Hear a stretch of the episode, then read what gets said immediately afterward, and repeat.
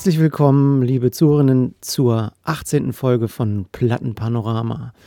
Und ich begrüße unseren Gast Mario Radetzky von der wundervollen Band Blackout Problems und Dennis. Hallo Dennis. Hallo Mario und hallo Martin. Grüßt euch. Hallo. Ja, äh, ich darf unseren heutigen Gast kurz vorstellen, Mario. Du korrigierst mich, wenn ich äh, Blödsinn erzähle, ja? Ja, ich versuch's. Also du bist der kreative Kopf der Band Blackout Problems, äh, geboren in Heidelberg und dein Weg hat dich schon über Österreich nach München geführt, wo du dich dann musikalisch weiterentwickelt hast. Der Weg als Musiker verlief äh, allerdings alles andere als geradlinig vom Studium der Germanistik und Anglistik bis hin zur Arbeit als Backliner bei den Sportfreunden Stiller hast du dich stets weiterentwickelt und dazu gelernt, nicht nur musikalisch, sondern auch persönlich. Mit der Gründung von Blackout Problems im Jahr 2012 begann eine aufregende Reise. Zusammen mit Markus Schwarzbach, Moritz Hammich, Hamrich und Marius Bornmann hast du eine Band gegründet, die nicht nur musikalisch, sondern auch textlich tief berührt. Eure Musik, geprägt von düsteren Bildern und tiefgründigen Texten, erzeugt ein beeindruckendes Gefühlschaos. Ihr habt schon die Alben Holy, Chaos und Dark veröffentlicht, alle in den deutschen Charts ähm, platziert. Und am 23. Februar diesen Jahres, also 2024, veröffentlicht ihr euer neues Werk Riot. Warum das Riot heißt und dass man das auch rückwärts lesen kann und warum, erzählst du uns vielleicht später noch. Und es ist äh, von euch selber produziert. Und äh, wir freuen uns sehr, dass du heute unser Gast bist, Mario, und sind gespannt auf deine Geschichten und Platten. Ja, hi Martin, hi Dennis. Es war alles wunder, wunderbar, tolle Einleitung und ich freue mich auch sehr hier zu sein und äh, mal über Vinyl zu sprechen, also über Platten zu sprechen, weil ich glaube, einen solchen Podcast habe ich bisher noch nie gemacht. Deswegen bin ich sehr gespannt, wohin uns heute die Reise so bringt. Cool. Ich würde sagen, dann steigen wir doch gleich mal ein und fragen dich, Mario, was hast du denn zuletzt gehört? Ja, ich habe äh, tatsächlich jetzt gleich den, ähm, die Aufgabe bekommen, ja zu, zu jeder Frage zuletzt gehört, zuletzt gekauft und Lieblingsalbum ein Album mitzubringen. Jetzt habe ich gleich äh, zu zuletzt gehört zwei Platten mitgebracht äh, und sprengen direkt den Rahmen des Podcasts, hoffentlich nicht allzu sehr. Aber Kriegen ich zeige euch das kurz in die Kamera und ich äh, werde das kurz erläutern für die HörerInnen, die das Bild nicht sehen. Mhm. Das ist die letzte Platte, die ich gehört habe. Das ist eine Testpressung, die ist sehr unspektakulär eigentlich äh, von außen, weil sie nur äh, ein weißes äh, Cover hat und die Seiten nur mit Side A und Side B bedruckt sind. Nicht mal, Side B steht gar nicht drauf, so es steht nur, Seite A steht nur drauf. Ähm, das war tatsächlich die letzte Platte, die ich gehört habe und das ist die Testpressung von unserem neuen Album, das bald erscheinen wird. Mhm. Ähm, man bekommt ja immer, wenn man eine Platte rausbringt, äh, so eine Testpressung vom Presswerk geschickt und muss dann einmal durchhören und gucken, ob alles, mhm. ob alles gut äh, gecuttet wurde und alles äh, gut angekommen ist. Ähm, und da mein Plattenspieler kaputt ist, äh, nicht der Plattenspieler, sondern der Verstärker kaputt ist tatsächlich, ähm, bin ich mit dieser Platte in einen Plattenladen in München, in den Optimal äh, Plattenladen gelaufen und habe gesagt, hey, ähm, mein Plattenspiel, also mein Verstärker ist kaputt, darf ich mir hier eine Platte, eine Testpressung anhören? Ich kaufe auch irgendwas. Und, ähm, und vorher muss der Plattenladenbesitzer bitte noch ein NDA unterschreiben. Ja, ich habe, also er hat dann nur gesagt, er hat einfach nur so, so so typisch Platten, ja. Plattenladenmäßig, so wie bei High Fidelity, wenn man sich so vorstellen kann, so hat er nur so in Richtung des, des, des Plattenspielers genickt und hat so gesagt, so mhm. mach. Und äh, es war so, also richtig. Aber nur, nur wenn Jack Black hinterm Tresen äh, Ja, so hat, so hat sich ein bisschen angefühlt, so sehr abfällig, so, ja, mach. Oder, ja, ah, und äh, dann habe ich es gemacht und habe mir am Ende ein Buch gekauft. Keine Platte.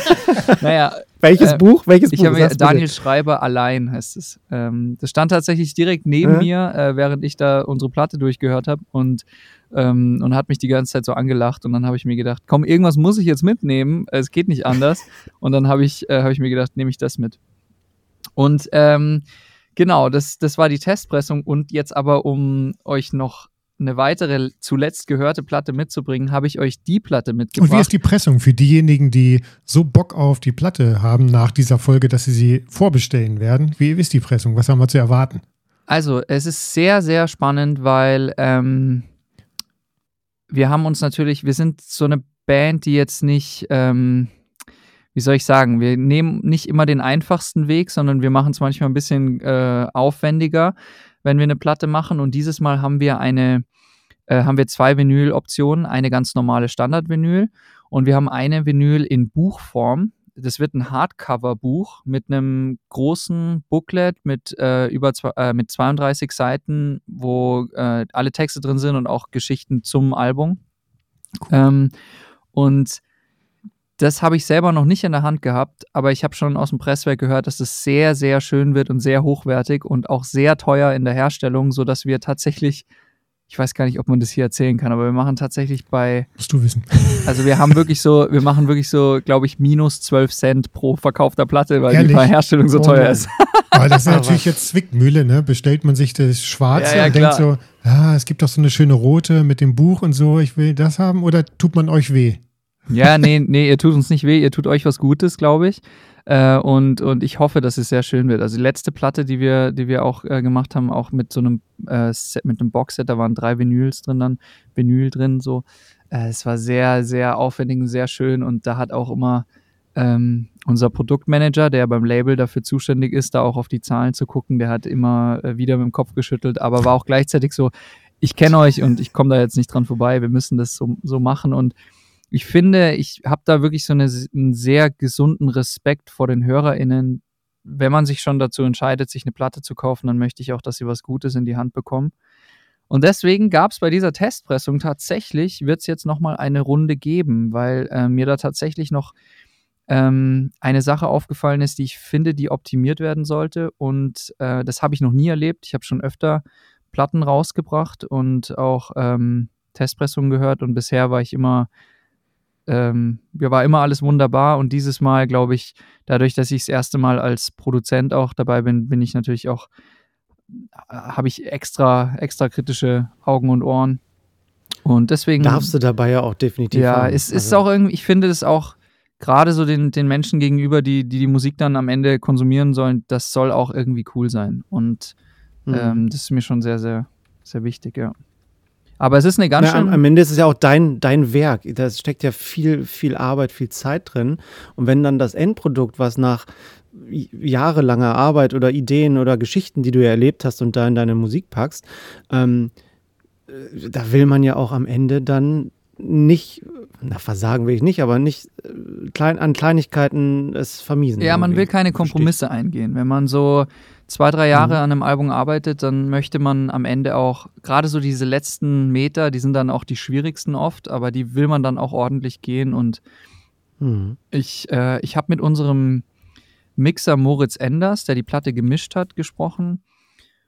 Und der hat mir schon gesagt, auch dass natürlich die Musik, die wir heutzutage machen, dieses sehr laute Mastering auch, was wir, was wir uns immer wünschen, ähm, ist natürlich, oder was generell so in der modernen Musik auch einfach Sehr so komprimiert alles, ne? Mhm. Ja, ist natürlich nicht das, die beste Art und Weise für Vinyl ähm, Musik zu machen. Also äh, diese Abbildung, oder ich sag's anders, wir produzieren heutzutage nicht mehr unbedingt nur noch Musik für Vinyl, weil, weil wir andere Medien auch haben. Wir haben Handys, wir haben Laptops, wir haben Streaming-Portale, wir haben ähm, CDs natürlich auch noch.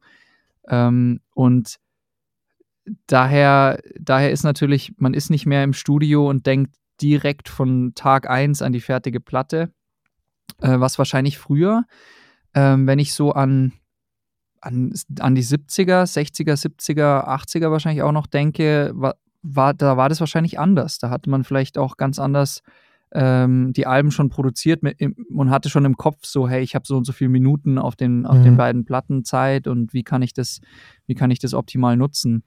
Und genau, wir haben uns dieses Mal dazu entschlossen, eine Platte zu machen äh, und haben jetzt haben elf Songs drauf, also sechs Songs auf Seite A und fünf Songs auf Seite B. Was ich tatsächlich als, als Hörer von Vinylplatten zu, äh, viel, viel lieber mag, äh, als wenn ich jetzt zum Beispiel eine Doppelvinyl habe und ich habe dann nur zwei drei oder drei Songs Tracks Seite, drauf ja, und, und, ich muss ständig wechseln. Mhm. Da komme ich tatsächlich später noch äh, bei meinem Lieblingsalbum, das ich mitgebracht habe, wahrscheinlich drauf. Ich wollte gar nicht so schamlose Werbung für unser Album als erstes Ach, machen, so mit dem, mit dem Einstieg. Dafür sind wir Deswegen da. Deswegen habe ich ja noch eine zweite Platte mitgebracht. Ja, bitte. Und, hab, äh, und das ist die Platte, die äh, jetzt praktisch immer noch auf meinem, auf meinem Plattenteller liegt. Ähm, und solange ich den Verstärker. Die hat deinen Plattenteller zerstört. Ja, der Verstärker hat irgendwie den Geist. Ja, der Verstärker, stimmt. Ja, ich, okay. ich, weiß auch nicht. Ja, da bin ich jetzt mal ja, gespannt. Das ist äh, die, ähm, das ist die Platte. Ich halte sie kurz ins Bild, dass ihr sie ja. sehen könnt. Und für die HörerInnen beschreibe ich sie. Sie ist total schön neon-orange und es ist ein wahnsinnig schönes Gebilde da drauf. Und es ist, äh, die Platte ist von Bicep. Das ist ein äh, elektronisches Duo aus England. Ich meine, sie sind in London ansässig. Und es ist tatsächlich eine, ähm, eine Deluxe-LP mit drei Platten drin. Und die habe ich meines Erachtens nach zum Geburtstag geschenkt bekommen. Ähm, von der Band Ome Block, daher liebe Grüße an der Stelle. Und ich mag sie wirklich sehr, sehr gerne. Es ist eine, eine ganz, ganz tolle Platte. Und ähm, für eure Playlist habe ich auch einen Track ausgewählt, den man, äh, den man an, äh, mal, um mal reinzuhören, und zwar den Track Lido mhm. habe ich ausgewählt.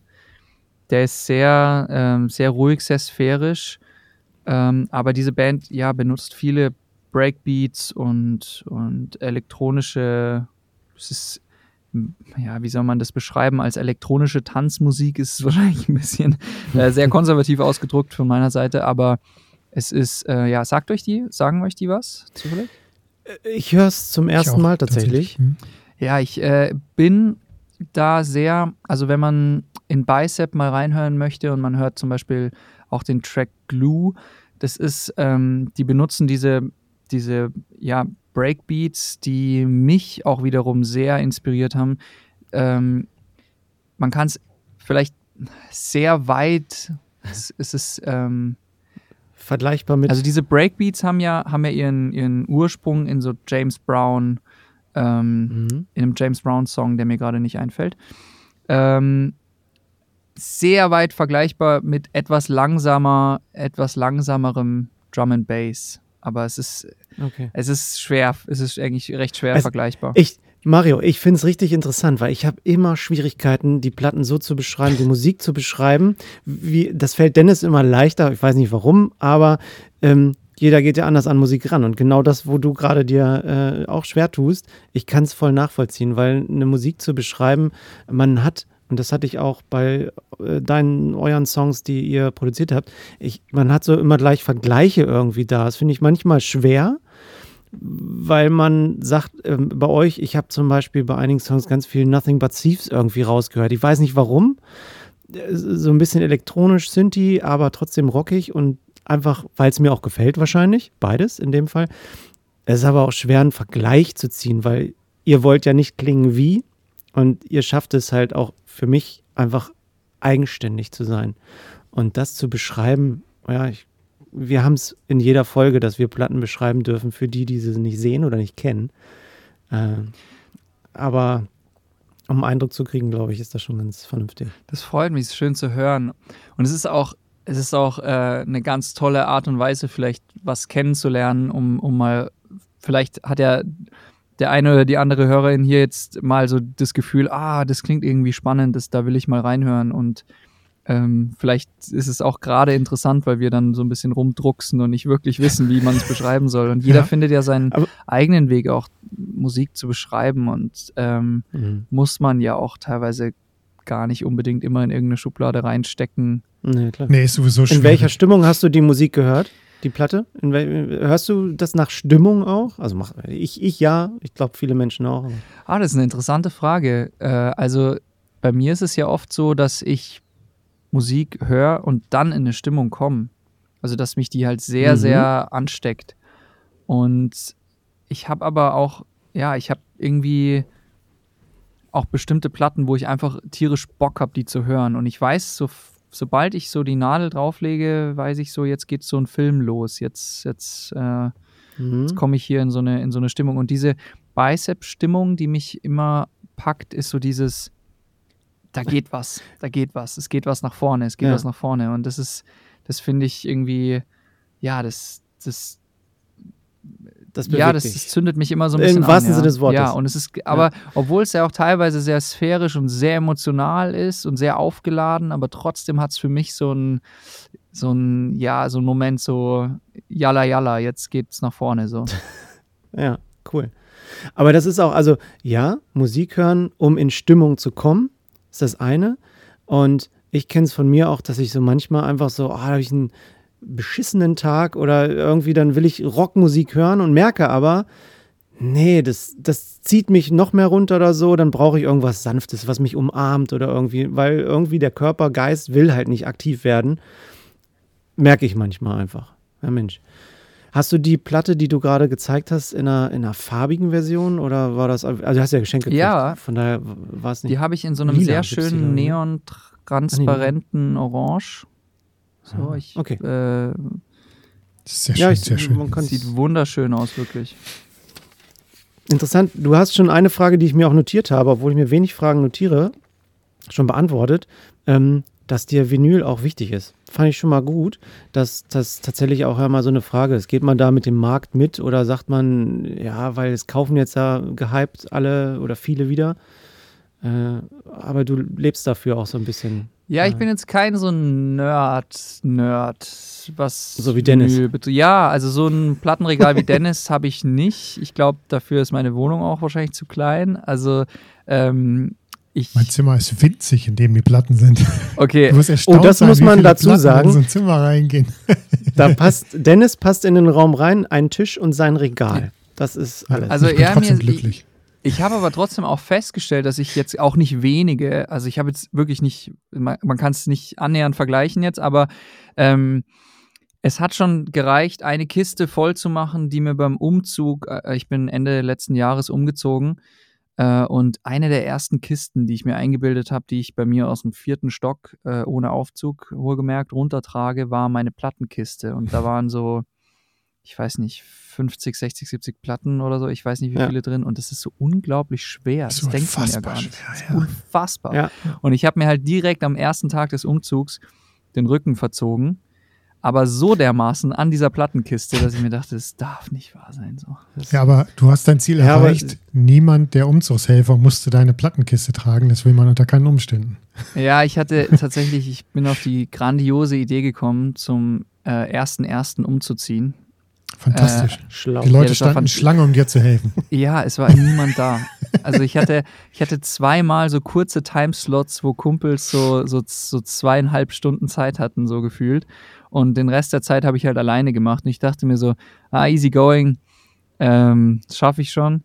Und ich, ich bin wirklich nicht faul und ich bin wirklich auch nicht scheu, arbeitsscheu oder irgendwie, aber ich habe, ich dachte, ich komme an meine Grenzen. Ich habe sechs Tage gebraucht mhm. und ich bin, äh, oh ich habe eine WG aufgelöst, die zwölf Jahre, glaube ich, Bestand hatte so. Und ich mhm. weiß nicht, wie viel Stuff ich da runtergetragen habe. Immer aus dem, aus diesem 100 Stufen runter, 100 Stufen hoch, 100 Stufen runter, ja. Aber man lernt ja daraus, ne? Das ist auch immer die Frage. Ich will jetzt deine Freundschaft nicht in Frage stellen, aber ich habe mir irgendwann einen Spruch gehört, weil eine Freundin, ich habe ihr auch beim Umzug geholfen und es waren wirklich wenig Leute da. Und sie sagte, oh, es sind so wenig Leute da. Und da habe ich auch gesagt, Mensch, ja, Freunde trifft man nicht in der Bar, die trifft man beim Umzug. Das ist sehr schön. Und nein, also ja, ja. es ist schon, ich verstehe das. Ich bin oft genug umgezogen. Ja, total. Ich bin gespannt, was ihr für als letztes gehört habt. Ja. Ja, Martin, hol raus. Ja. So, falsche Platte gegriffen. Ich habe eine Platte gewählt, die passt zu Marios Thema. Die Band, die ich vorstelle, hat ihre Platte verschenkt, sozusagen, an ihre Zuhörer, Fans oder die, die es hören wollten. Und ich habe die Platte auch geschenkt gekriegt. Und ah, wir sind bei Geschenken. Mario hat was geschenkt gekriegt, ich habe was geschenkt gekriegt und die Band hat 2007 ein Album rausgebracht. Dennis wird es kennen, äh, weil er hat mir die Platte auch geschenkt. äh, Dennis weiß, äh, was ist. Wir haben uns zu Weihnachten gesehen und wir schenken uns immer was. Und, oh, dass du dich ähm, jetzt schon vorstellst. Oh, ich bin so gespannt auf dein Review. Vor, ich bin sehr gespannt auf weil dein Review. Wow. Radiohead in Rainbows. Und, das ist äh, jetzt schon meine Lieblings-Podcast-Folge. Dennis ist ein rieser, äh, riesiger äh, Radiohead-Fan. Ich habe auch äh, eine Radiohead-Platte ähm, äh, Pablo Honey mir gekauft. Einfach wie alle, wegen Creep wahrscheinlich irgendwie. Einfach wahnsinnig schöner Song.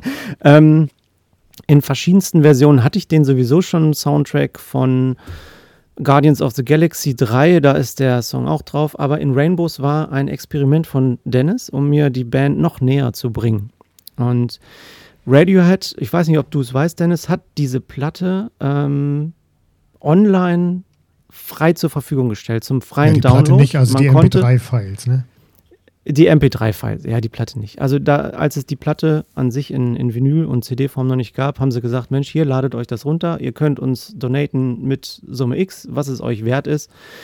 Und dieser Spirit steckt ja auch hinter der Musik, dass es ein Geschenk ist für die Welt, Musik zu hören und für Radiohead anscheinend auch ein spezielles Thema ist, ihre Musik nicht unbedingt zu monetarisieren, sondern eben auch Emotionen und. und ich glaube, sie ähm, wollten noch ein bisschen den Musikmarkt auf ihre eigene Art und Weise so ein bisschen disruptieren. Ne?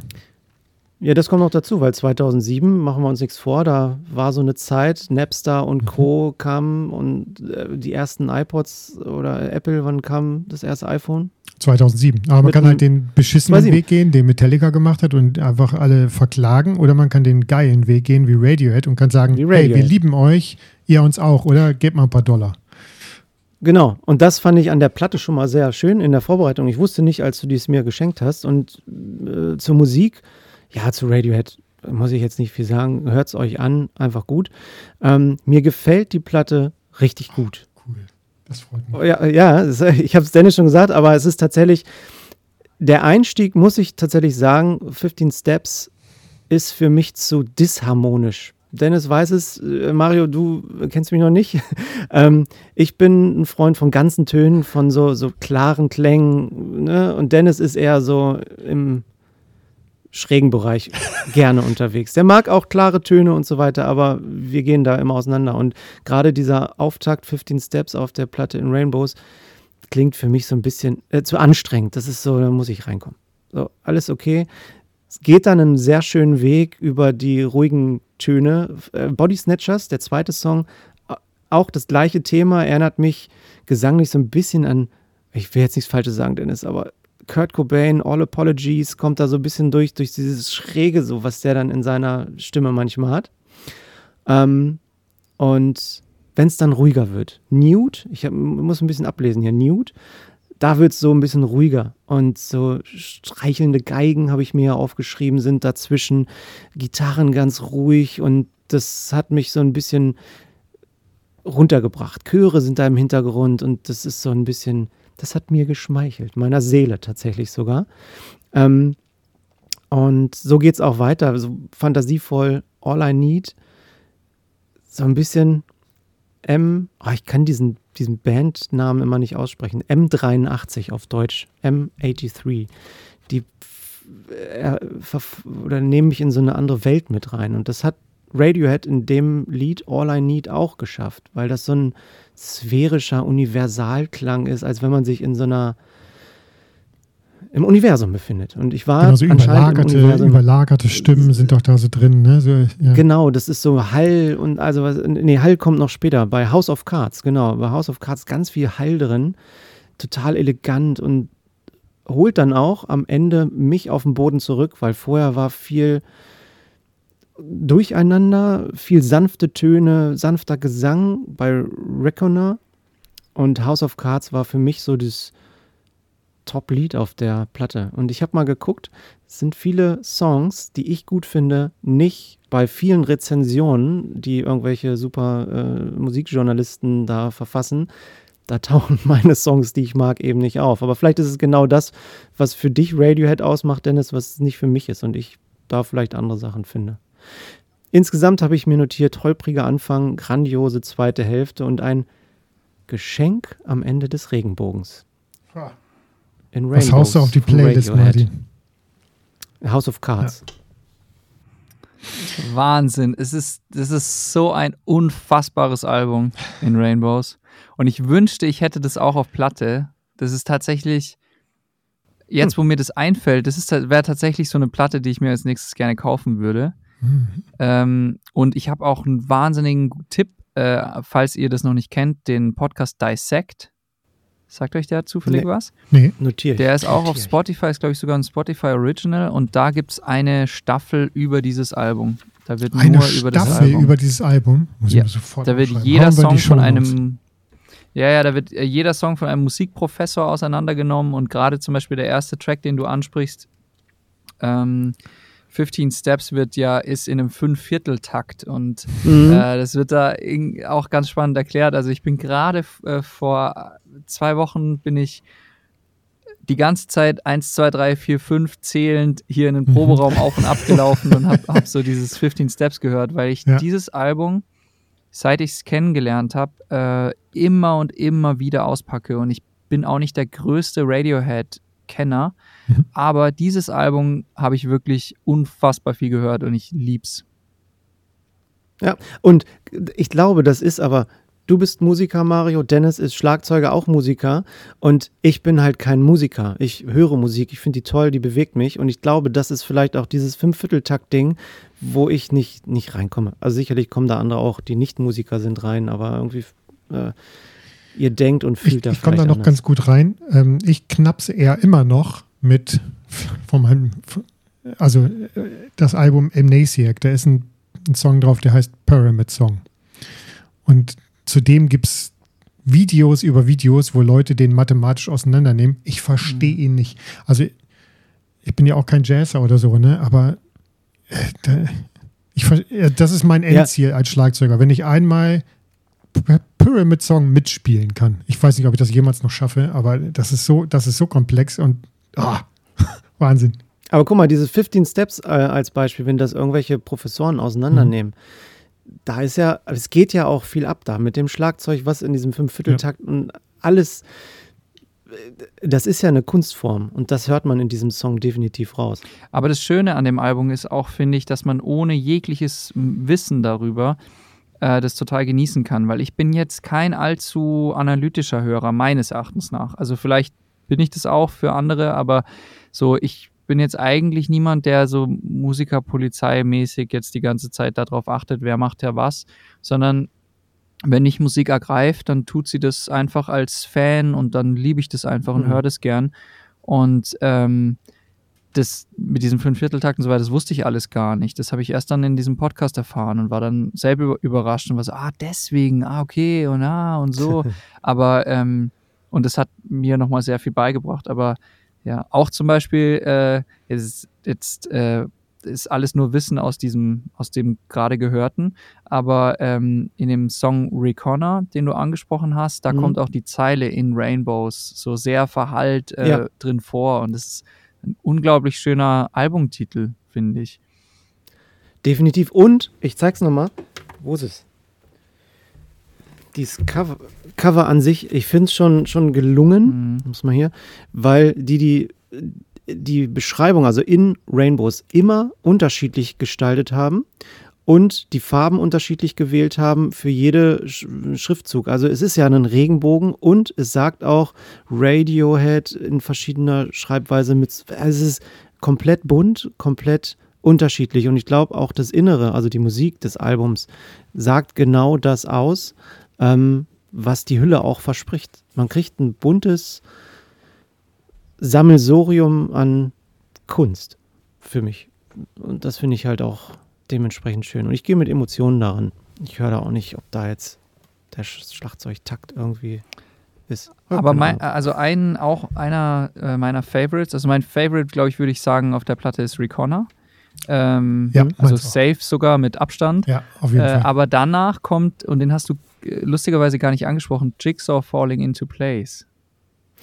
Ja, genau. Ähm, und das waren äh, Reckoner und Jigsaw Falling in Place und 15 Steps, glaube ich, war auch noch, auch in der Auswahl von den Spezialisten. Das waren die Songs, die alle gut finden. Okay. Und ich bin manchmal einfach neben der Spur. Sagen wir es mal so. Sehr sympathisch.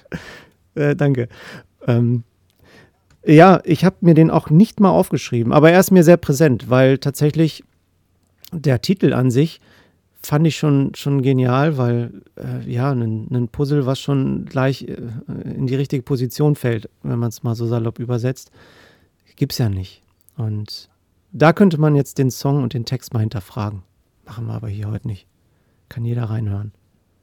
Da könnten wir auch, wo du gerade Puzzle gesagt hast, könnten wir jetzt auch zur Blackout Problems Single übergehen mit einer richtig schlechten Überleitung. Ja, stimmt. Sag mal, wo kommt denn der wo Titel der her? Titel War es Radiohead inspired? oh Gott, schlecht. Aber, aber tatsächlich, um eure, auf eure Single-Auskopplung eben, die ihr gerade draußen habt, mal tatsächlich zu kommen. Ähm, Funeral Gloves mhm. und Puzzle. Ist richtig, ja. ne? Ähm, ich war schon von denen voll gehypt, muss ich tatsächlich sagen. Ähm, warum habt dann die als äh, Single rausgenommen oder du, ich weiß nicht, wie die Entscheidungswege da bei euch sind, wahrscheinlich als Band zusammen. Ist das, hängt das mit diesem Film, Kurzfilm, der kommt zusammen, weil ihr das Video so produziert habt oder war es tatsächlich die Songauswahl? Nee, es war erstmal die Songauswahl und dann haben mhm. wir den Film, äh, den haben wir dann sozusagen dazu äh, gemacht. Also meine, meine ursprüngliche Idee ähm, war, wir haben fünf Singles ausgewählt. Erstmal war ja deine Frage, wie wir die ausgewählt haben. Ich glaube, es war tatsächlich einfach so, eine, so ein größter gemeinsamer Nenner, wo wir alle gesagt mhm. haben, okay, that's it. Und äh, das ist bei uns oft so, wir, wir suchen gerne die Songs raus, die anders sind, die gerne auch mal ein bisschen schocken. Ähm, und oder die halt unsere HörerInnen schocken, so in, in dem Sinne, so, oh, das ist was anderes, so, weil bei uns ist bisher kein Album wirklich gleich gewesen und die ersten Singles waren meistens die größten Schocker. Diesmal haben wir Puzzle als erste Single rausgebracht und haben uns gedacht, naja, das zeigt schon, dass das Album anders klingt. Das klingt meines Erachtens nach etwas frischer und poppiger generell, aber es war jetzt nicht wahnsinnig weit weg eigentlich von unserem, von unserem ganzen Sound und ähm, die Songs haben vielleicht am meisten rausgestrahlt.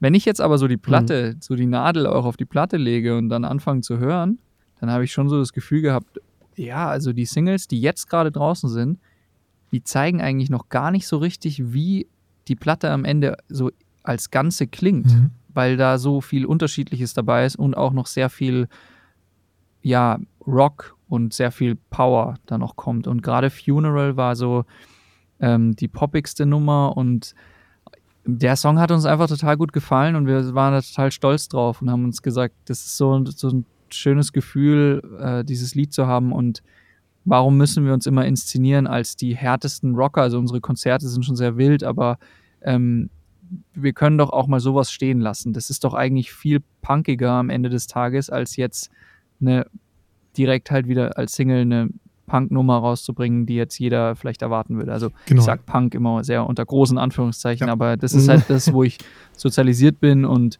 ähm, und ja, wo wir halt herkommen, auch wenn wir jetzt mittlerweile nicht mehr so, so also wenn man uns jetzt neben eine, weiß ich nicht, eine Punkband wie die Ramones steckt, dann sind wir natürlich was komplett anderes und viel poppiger und anders einfach. Aber ähm, genau, so, so empfinde ich es immer noch.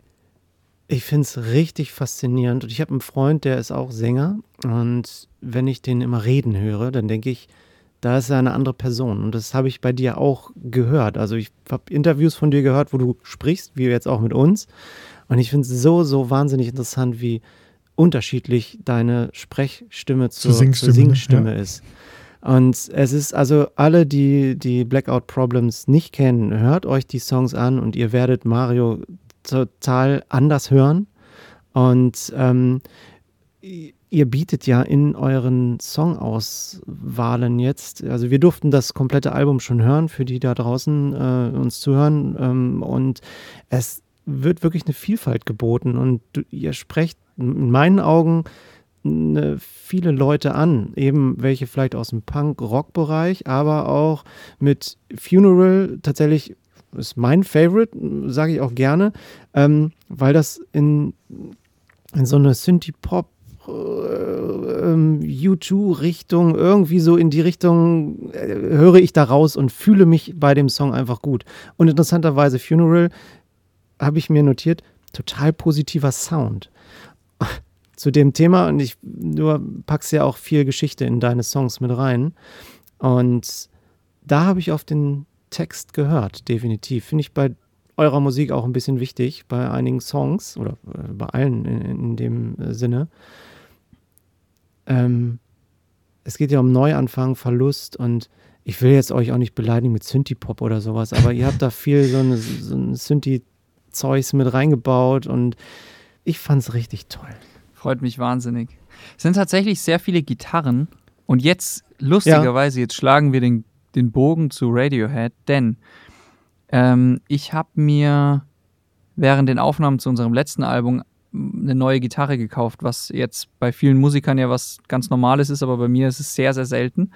Und ich hatte mhm. mir, ich habe mir die Signature-Gitarre von Ed O'Brien gekauft, ja. der ähm, Gitarrist ah. von Radiohead. Und der wiederum hat einen Tonabnehmer eingebaut, ähm, den jetzt, ich will es nicht zu technisch machen, aber der mhm. ähm, nimmt die Schwingungen einer Seite, der, der bringt eine Seite zum Schwingen durch äh, so ein Magnetfeld und ähm, der, das macht die Gitarre dadurch etwas Synthesizer-mäßiger, so macht sehr lange Ach. Flächen und, ähm, und wir haben jetzt bei dem Album auch sehr viele Gitarren aufgenommen und haben die ähm, modifiziert, sodass sie nach Synthesizern klingen. Also mhm. vieles, was man hört, wo man vielleicht denkt, ah, das ist ein Synthesizer, ist tatsächlich eine Gitarre. Und das war schon bei unserem Album ähm, schon 2018 bei unserem Album Chaos so, dass mich manche so in Interviews, dass ich darauf angesprochen wurde, habt ihr eure Gitarren verkauft und euch Synthesizer gekauft? Und so, nee, nee, wir haben uns nur andere ja, Pedals gekauft, die die Gitarre anders klingen lassen, weil... Okay, das ja. klärt jetzt auch schon die Frage, wie ihr das dann äh, live auf der Bühne macht, weil da hat er natürlich jede Menge Technik zur Verfügung, aber da könnt ihr jetzt nicht irgendwelche äh, Live-Verfremdungsgeschichten machen, sondern ihr, ihr habt dann in den Pedals eure Sounds dann so entsprechend eingestellt, dass es trotzdem noch geht, ja? Ja, und mhm. teilweise klingt es live auch, der ein oder andere Sound klingt dann live auch einfach anders. Also es ist, mhm. das ist schon teilweise so. Aber ähm, genau, mittlerweile gibt es wirklich, wirklich viele Möglichkeiten, aus einer Gitarre in eine Gitarre ähm, einen Arpeggiator einzubauen, dass du dann ja. am Ende wirklich so Synthesizer-Sounds hast. Und ähm, eine Gitarre ist für mich ja mein erstes Instrument. Äh, und ich bin jetzt auch nicht, ich kann nicht Klavier spielen. Also ich kann so meine Finger auf die Tastatur legen und hoffen, dass es, dass ich die richtigen Tasten erwische, aber viel mehr kann ich nicht. Und ähm, deswegen bin ich sehr viel mehr zu den Seiten hingezogen und spiele da halt gerne. Und ähm, das ist das einzige Instrument, das ich mal so ein bisschen in der Musikschule gelernt habe. Und deswegen ist das so mein Go-To-Ding. Ja, und äh, das ist, ja, ich habe tatsächlich, ähm, äh, ich habe, genau, wie, wie sind wir jetzt? Ja. Wir wollten den Bogen noch spannen. Ja, wir haben ihn gespannt. Den Bogen spannen wir, dass ich, ich habe ja, ich ja was Falsches gehört. Du hast mir meine Erklärung, vielen Dank dafür, dass ihr eine klassische Rockband seid, die mit Gitarren, Synthesizer ähnliche Töne rausbringen. Das heißt, für mich die Erklärung für die da draußen, ich war falsch, Synthi-Gedöns ist da nicht. Ja, doch, doch, es ist schon auch. Es also, schon auch, gibt's doch, schon auch. Also ich muss ehrlich bleiben, es sind schon auch Synthesizer drin. Ähm, aber weniger vielleicht, als man ich, denken würde. So, genau. genau. Und es hört sich einfach fantastisch an. Das Bleiben wir dabei. total. Das Danke dir. So. Dennis, ja. du hast was zuletzt gehört. Ich. Sag mal. Ich bleib, ich bin immer noch in meinem äh, Postrock-Loch. Ach, immer noch? Immer, ja. Na, aber ist ja, ist ja aber auch ist schön. Einfach eine gute Postrock-Zeit. Ja. Genau. also ich Winter. habe gehört, die Band Ranges hier mit ihrem Album äh, Cardinal Winds ist tatsächlich ein, Sagt mir äh, ist ein bisschen älter schon, von 2001. Ähm, ich habe es aber nicht dann schon gekauft, habe es neulich erst gekauft. Äh, ist eine zweite Pressung hier von Dank wieder aus den äh, Niederlanden auf 125 Stück limitiert und sie ist wunderschön. Sie ist nämlich so transparent oh, wow. orange oh, ja. und hat hier so gelbes äh, Blätter drauf. Hm. Von beiden Seiten unterschiedlich. Wie ich schon gesagt habe, ist eine Postrock-Band. Äh, ich bin der, der Musikrichtung einfach gerade sehr verfallen. Kommt aus Montana. Und ähm, die haben auch schon so einige Alben rausgebracht. Und die haben auch, weil Postrock oft ohne Gesang. Also muss man sich das Konzept für eine Platte immer so ein bisschen anderswo herziehen, um das äh, interessanter zu machen. Also die haben zum Beispiel eine Platte rausgebracht, äh, Night and Day, die habe ich jetzt nicht. Da ist ein 24-minütiger Song drauf, äh, der dann einen 24-Stunden-Tag. Also auf einer Seite. Ja, passt gerade, der es äh, einen 24-Stunden-Tag äh, widerspiegelt. Fand ich ganz geil als Konzept. Oder hier in der Platte Gods of the Copybook Headings haben die sich ein Gedicht äh, genommen, das genauso heißt, von äh, Rudyard Kipling und äh, haben sich da so ein bisschen an lang gehangelt. Ja, und hier sieht man auf dem Albumcover, äh, ja, sieht man so ein bisschen so Gemälde, erinnert so ein bisschen an so römische, römische, griechische Göttinnen. Einfach so, äh, als wenn das so, das sind Fotos, aber verfremdet mit so, mit so den üblichen, also so, so Seefahrerbildern, hier Justitia, also Waage der Gerechtigkeit und Löwe, Seeungeheuer, äh, sehr cool, als wenn das so Steinstatuen wären. Ähm, ja, ist, ist ein klassisches äh, Post-Rock-Album, in dem sehr viel mit Höhen und Tiefen äh, gespielt wird. Ähm, schön am Anfang Abyss heißt der Song. Äh, Drumsticks zählen ein, nur bis drei, dann geht's schon los, nicht mal bis vier. Geht sofort richtig schwer los hier, ähm, wenn die ganze Band dann ähm, mitzieht. Und ich habe eine schöne, schöne Beschreibung gefunden. Also das klingt so wie die Tiefen des Ozeans wenn man da drin rumtaucht. Oben sieht man immer das Licht, aber der Druck von diesem Album ist so brutal, dieser Wasserdruck und schwer, aber ähm, lässt eben immer noch so ein bisschen Licht durch. Das beschreibt für mich auch ganz gut, wie, wie ich dieses Album empfinde, wenn ich es wenn höre. Also es geht schon sehr eher in Richtung Post-Metal als Post-Rock. Also wirklich, ist kein, kein Leichtgewicht. Ähm, es sind sehr viel lange Aufbauten drin mit Gitarren, die sich erstmal ne, so ein bisschen, bisschen warm machen und sich dann äh, steigern zu so einem Höhepunkt. Und äh, ja, aber klingt jetzt irgendwie nie zu, zu dicht oder zu fett, sodass man irgendwie erschlagen wird. Also hat immer noch genug Luft äh, zum, zum Atmen. Und ähm, genau, die haben ähm, hier fünf Songs drauf und vier Zwischenspiele. Also neun Songs. Was sind Zwischenspiele? Ja, so, ne, so Interludes, die sind immer nur so eine Minute, 20 Minuten ah, lang, hm. äh, die eher so ein bisschen Atmosphäre schaffen und dann in diese fünf Songs dann äh, überleiten. Und äh, ja, mal gucken. Also, sie haben zu diesem Album jetzt kein Beiwerk veröffentlicht. Ähm, wie ein Beiwerk, was meinst du jetzt einmal? Ja, es ist jetzt kein Textbook dabei oder kein, also mit Liner Notes okay. oder so, wo sie gesagt haben, okay, das haben wir uns jetzt da, da, da, damit gedacht, aber vielleicht kommt da in Zukunft noch was. Die hatten davor einen Dreier-Albumzyklus, sage ich jetzt einmal mal, rund um Babel, das Thema Babel. Und äh, da wurde auch immer so, so, im Nachhinein noch ein bisschen erzählt, wie das jetzt alles zusammenhängt. Ich bin mal gespannt, ob da jetzt noch was kommt, wie sie, wie sie das noch ein bisschen verketten durch diese Zwischenspiele. Äh, mhm. Aber die fünf Songs sind alle gut und auch entsprechend lang, wenn sie auf ein Album verteilen. Ne? Wir, wir handeln ja nicht mal um Preis, ne? Mhm. aber da interessiert mich jetzt, weil Dennis und ich, äh, Mario, für dich und auch für Zuhörerinnen draußen, Dennis und ich haben mal über den Preis gesprochen, was so so eine Spezialversion an Schallplatten kosten, bei so Indie-Labels und so weiter. Manchmal sind die verdammt günstig um 20 Euro oder sowas rum. Ähm, das ist verdammt günstig. Und wir haben uns erschrocken und gefragt, wie das funktioniert, weil natürlich, Mario, du hast es auch gesagt, die Produktion, gut, ihr habt jetzt ein Buch noch dabei, Papier kostet viel Geld und so weiter, ist klar. Aber auch normale Platten, die man ja sonst kauft, sind manchmal echt, fragt man sich, warum die so teuer sind. Und das war auch wieder um 20 Euro oder was? Ja, irgendwie Denn 25 Euro oder so, glaube ich. Ja. Das war verrückt ja, immer. Voll cool, hat mich total gefreut. Warum geht das in Deutschland nicht? Leider. Ja. Da, naja. Kein Major-Label, ne? Kein Major-Label. So, sorry, ihr seid jetzt bei einem Major, aber. ja, das ist, äh, das ist gar kein, gar kein Ding. Äh, es ist tatsächlich der Unterschied. Liebe Grüße an Sony, trotzdem.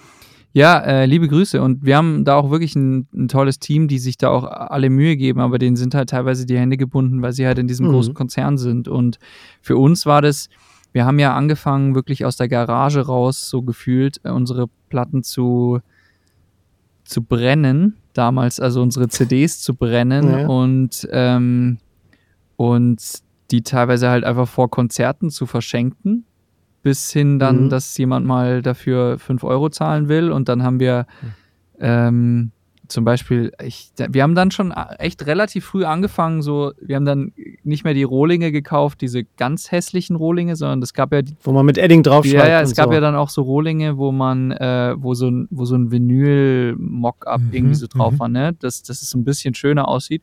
Wir haben dann Ja. angefangen, die zu kaufen, haben da unsere Musik drauf gebrannt und, äh, und haben Hüllen gebastelt, teilweise aus Holz, teilweise aus Stoff. Also ich, äh, Boah. kein Witz, meine Mom hat mal ähm, wirklich Hüllen genäht ähm, Mhm. und hat die dann, äh, ja, und da haben wir dann drauf gedruckt, so mit Flock- und Flex-Druck, äh, die, die, Ah. die, die Playlist. Selber mit, dem- mit dem Bügel Ja, ja, was, ja, oder? genau. Ähm, so, wir Ah, was? kannten einen, der hatte so eine Cool. Maschine, da konnte man das dann so Ah. draufdrücken und ich weiß nicht, wie viel, unfassbar viel Zeit wir da reingesteckt haben. Wir haben sie aber dann trotzdem halt für 5 Euro verkauft. Normalerweise, also musst du ja, wenn du so viel Zeit und Energie und Stoff und bla bla bla alles reinsteckst, muss ja so eine CD alleine schon irgendwie 40, 50 Euro Ne. kosten, so, Ja, aber halt, ähm, genau. Lustig, äh, ähm, weil mir das gerade eingefallen ist, die, mit, diesem, mit diesem Nähen, das haben wir dieses Mal wieder gemacht.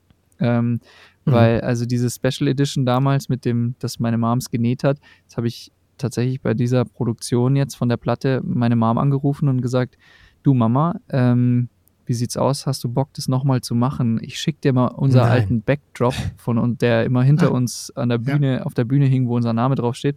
Ich schick dir den mal. Kannst du mal probieren, daraus eine Hülle zu nähen? Das hat sie dann gemacht äh, und hat und jetzt gibt's tatsächlich so ähm, CDs mit diesen Backdrop-Hüllen genäht von meiner. Mama. Die hat mir gerade wirklich ungelogen, hat mir gerade äh, heute oder gestern hat sie mir ein Bild geschickt von den ganzen Hüllen, dass die jetzt fertig sind. Ich, ich gucke jetzt Geil. live in mein Handy und sage euch, Es könnte, Also nicht nur es könnte wie deine Mutter sein, Dennis, die hier Patchwork-mäßig die Decken Ja, ja, immer cool. macht. da ja, sind geil. sie die Hüllen, seht Geil. ihr. Ja, nicht nur einfach hier wie Fanta, Fanta 4, ne, bei Captain Fantastic, aber nur so ein Stück Bühnenvorhang da ins LP rein. Ja, das ist ja dengeln. billig, Auch weißt du? geil, haben wir drüber gesprochen hier, sondern die ganze Hülle Ja. vielleicht daraus ist schon Next Level, ne? Ich habe Mario von Fanta 4 gibt es so eine, eine Platte Captain Fantastic, da haben sie den Original Bühnenvorhang auch genommen und in dem äh, LP-Cover ist so ein kleiner Ausschnitt drin, wo dann dieses, so wie so Sternenhimmel sieht das aus, einfach so ein schallplattengroßes äh, Rechteck drin Ja. ist. Auch cool gemacht, weil der, weil man das auch fühlen kann, wie so ein durch die, die Platte durch. Ich, ich mache jetzt hier einen Äh. Bad Cop. Wir gucken ein bisschen auf die Zeit, weil wir haben noch so viele Platten vor uns. Wir haben jetzt, wir haben jetzt uns Ja, Zeit recht. genommen, äh, für äh, immer wieder über, über Marios Themen Mario zu sprechen, was ja auch wunderbar Genau. ist. Äh, aber ich will noch eine Sache kurz sagen, weil es jetzt auch gerade passt und ich noch, noch nicht ganz fertig war mit meiner Albumbesprechung von Ranges. Wie gesagt, es steht Hm. noch ein bisschen was aus hier, konzeptmäßig, aber die haben das auch früher gemacht. Äh, handgemachte Broschüren mit Liner Notes aus äh, Recyclingpapier. Wir haben schon Keramikbecher und Schnapsgläser rausgebracht, auch siebgedruckte äh, B-Side-Platten, äh, Wandbanner, T-Shirts, Gitarrenpedale, Kassetten mit Rätseln und so. Voll geil, was die sich da alles ausgedacht haben. Und der Oberhammer, Mhm. sie haben eigene Münzen geprägt, die man dann gegen exklusive Merchandise-Artikel einlösen konnte, die nur an ganz bestimmten Tagen zugänglich war. Und äh, halt diese Tage, die wurden bekannt, indem man einen Kalender, der eben äh, ja, da so äh, auf, auf den Kassetten mit Rätseln so irgendwie so vorhanden war. Äh, da konnte man, durch- wenn man diese Rätsel gelöst hat, gelöst hat, dann hat man diese Tage rausgefunden, wo man dann dieses Mystery-Vinyl. richtig geil. Aber gute Ja. Idee. Es ist Aber musste klug. schon. Ja. Ja, voll geil. So, jetzt Sehr bin ich cool. auch fertig und ähm, Mario, wir möchten gerne äh, von dir wissen, was du dir denn zuletzt geshoppt hast. Ja, äh, ich habe dieses Album zuletzt geshoppt. Ähm, so, ich halte es in die Kamera. Es ist das Dreier-Album von Moderat. Ah. Ähm, das ist ein Album, das ist 2016 erschienen. Äh, Moderat ist wieder äh, als ein Trio äh, bestehend aus, den, aus dem Duo Mode Selector und dem Solokünstler Apparat. Die haben sich zusammengetan äh, als Moderat und haben ähm, das erste Album rausgebracht, eins oder Moderat heißt das Album, das zweite Album heißt zwei und das dritte Album heißt drei. Und das ist hier die, Led Zeppelin lassen die- grüßen. ja, das ist hier die drei und die drei war mein Einstiegsalbum in die Band. Ähm, damals 2016 meines Erachtens nach, genau, ich will jetzt nichts Falsches sagen, aber genau, 2016 ist rausgekommen äh, bei Monkey Town Records und ähm, dort ähm, das Album hat mich, habe ich jetzt zwar durch Streaming entdeckt und gehört, äh, aber ich habe es unfassbar viel gehört und das hat mich total, ähm, ja, es hat mich so in seinen Bann gezogen und jetzt bin ich vor kurzem mal äh, shoppen gegangen nach Platten und habe das entdeckt und habe mir dann gedacht, komm, das nehme ich mir jetzt mit, weil, weil es einfach so ein Album ist, das ich, das ich seit Jahren liebe und dann ist es schön, sich das auch mal kaufen zu können und das auf dem Plattenteller auch mhm. hören zu können und nicht nur äh, aus dem Handy raus, so, so gefühlt. Kenne ich die Leute schon im, im, Plattenladen jetzt oder gucken die dich dann schräg an, wenn du äh, eure Platten dann da Nee, nee, hinbringst? also ich, ich, ich werde weiterhin schräg angeguckt. Also äh, ich, also vorher, nachher immer, nee, ich, äh, ich habe immer so das Gefühl, ähm, ich werde gar nicht angeguckt. äh, und und ähm, das sind also dass dieser Plattenladen zum Beispiel, ich glaube, meine, meines Erachtens nach, also der kennt mich persönlich nicht, aber mhm. ich habe ähm, ja auch mein eigenes Label gegründet. Äh, das heißt Munich mhm. Warehouse und das habe ich eigentlich ursprünglich gegründet, um unsere Musik rauszubringen. Da äh, schließt die Geschichte an an das CD-Brennen. Ja. Und äh, ich habe auch dort jetzt in dem speziellen Plattenladen, von dem wir gerade gesprochen haben, habe ich tatsächlich auch äh, dem, ich liefere dem Platten an, die er verkauft. Aber er weiß nicht, dass ich das bin. Ähm, also aber auch äh, sind ja coole Momente, glaube ich, wenn du da reingehst und sagst, und der ist, na, der wird nicht unfreundlich sein, aber auf seine High-Fidelity-mäßige Art glaube ich, also ich würde in mich reingrinsen manchmal, wenn ich da reingehe. Ja, ja, voll. Es ist, es ist manchmal so lustig, so, so, ähm, so diese High-Fidelity-Momente in Plattenläden oder, oder auch in Musikläden hat man das auch. Ne? Das, ähm, früher gab es hier in München noch ein großes äh, Musik Musikladen. Da gab es so ein paar Leute, die, wenn die einen dann kennen und wissen, uh, die meinen es ernst, so, dann kriegst mhm. du auf mhm. einmal Prozente und die Leute sind nett und kümmern sich um dich und so.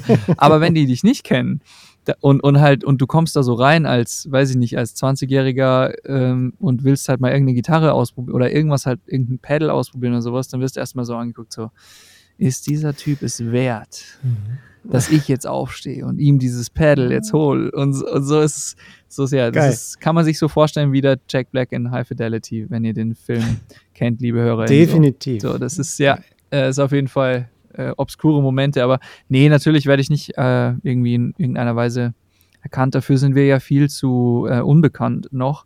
Ähm, ich habe jetzt mal noch das noch mit dran gehängt, nochmal schnell. Ist auch, ich hätte es auch nicht anders aus, gesagt. Das, äh, aus reinem, purem jugendlichen Optimismus. Aber nee, äh, natürlich, äh, ja, ich bin sehr um, wie soll ich sagen, sehr, ich laufe sehr wie ein Geist durch diese Stadt. Alles gut. Das äh, andere lebst du auf der Bühne dann aus. Absolut, ja, genau. Ah, äh, und ich, wenn ich jetzt noch kurz auf das Album hier zurückkomme, ähm, ja. Ja, ja, ja. seid ihr damit vertraut? Kennt ihr die? Auch nicht. Ebenfalls auch nicht. Ah, wunderschön. Das ist sehr schön. Ja. ja. Dennis kennt immer sonst alles. Ich bin sonst immer derjenige, der sagt, oh nee. Ja, aber das ist doch super. Dann, dann, dann kann ich euch doch, äh, kann ich euch doch auch ähm, darüber was erzählen. Also der erste Song, den ich kannte, äh, ist der vierte auf der Platte, der ist Ghost Mother. Und der ist, glaube ich, auch sehr gut, um reinzukommen in die Band. Äh, ich würde aber auf die Playlist tatsächlich einen anderen packen. Und zwar heißt der Reminder, weil ich finde, diese, ähm, dieser Refrain von dem Song, der ist so un, der, also der fegt alles weg. So, das ist wahnsinnig vereinnehmend irgendwie. Und mhm. ja, ist eine, ist eine unglaubliche Platte. Also äh, moderat generell unfassbare. Kennst du die äh, kennst du die in echt, die Menschen, die dahinter stehen? Nee, oder? gar nicht. Ähm, ähm, gar nicht wir okay. haben gar keine Berührungspunkte. Das ist so äh, sehr elektronische ähm, mhm. Musik. Ich habe aber tatsächlich ihnen mal geschrieben, beziehungsweise den zwei von den beiden, Mode Selector heißen die, habe ich mal geschrieben, als unser Song Murderer rauskam, weil mhm. dieser Beat von Murderer, dieses ähm, das war sehr inspiriert von, von diesem Arpeggio-mäßigen okay. elektronischen Vibe, den Moderat haben. Äh, ich glaube sogar speziell auf den ersten beiden Alben. Und ich habe zu der in der Phase sehr viel elektronische Musik gehört, sehr viel Techno gehört. Und wenn ich auch weggegangen bin oder auf ein, wenn ich mal einen freien Abend hatte und auf ein Konzert gehen konnte, dann bin ich eigentlich lieber in einen, in einen Techno-Club gegangen als äh, auf, ein, auf ein Konzert, weil ich diesen Vibe einfach spannend fand und die Rhythmiken spannend fand. Und vor allem finde ich es total interessant, wenn in, in Techno-Clubs, wie lange ein Vibe aufrechterhalten werden kann mit einem, mit einer BPM-Anzahl oder mit auch schwankenden BPM-Anzahlen, dass es mal schneller, mal langsamer wird, aber wie so ein, wie so ein Raum einfach in Trance verfallen kann. Das, das erinnert ja. mich sehr an die Doors, wo wiederum lustig mhm. ist, es gibt ja dieses Video von Jim Morrison, wo er so sehr äh, prophetisch sagt, er stellt sich in der Zukunft vor, dass die Menschen vielleicht mit einem Computer Musik machen. Vielleicht habt ihr, vielleicht ja. ist euch das mal auf YouTube oder auf, auf, auf, Instagram oder so mal über den Weg gelaufen. Äh, da sitzen sie in so einer Fernsehshow und da sagt er das und dann sagt man, hey, ist eigentlich sehr prophetisch. Und äh, jetzt ist es so und tatsächlich dieses, was so ein Track wie The End oder wie When the Music's Over hat, dieses lange, mhm. mhm. repetitive, trance-mäßige, ähm, das hat halt oft elektronische Musik, ja. Mhm. Definitiv. Ich kann mich voll erinnern, wenn ich in so einen Clubs war, denn es war selten wahrscheinlich in ja. so einen Clubs, wenn überhaupt, überhaupt mal.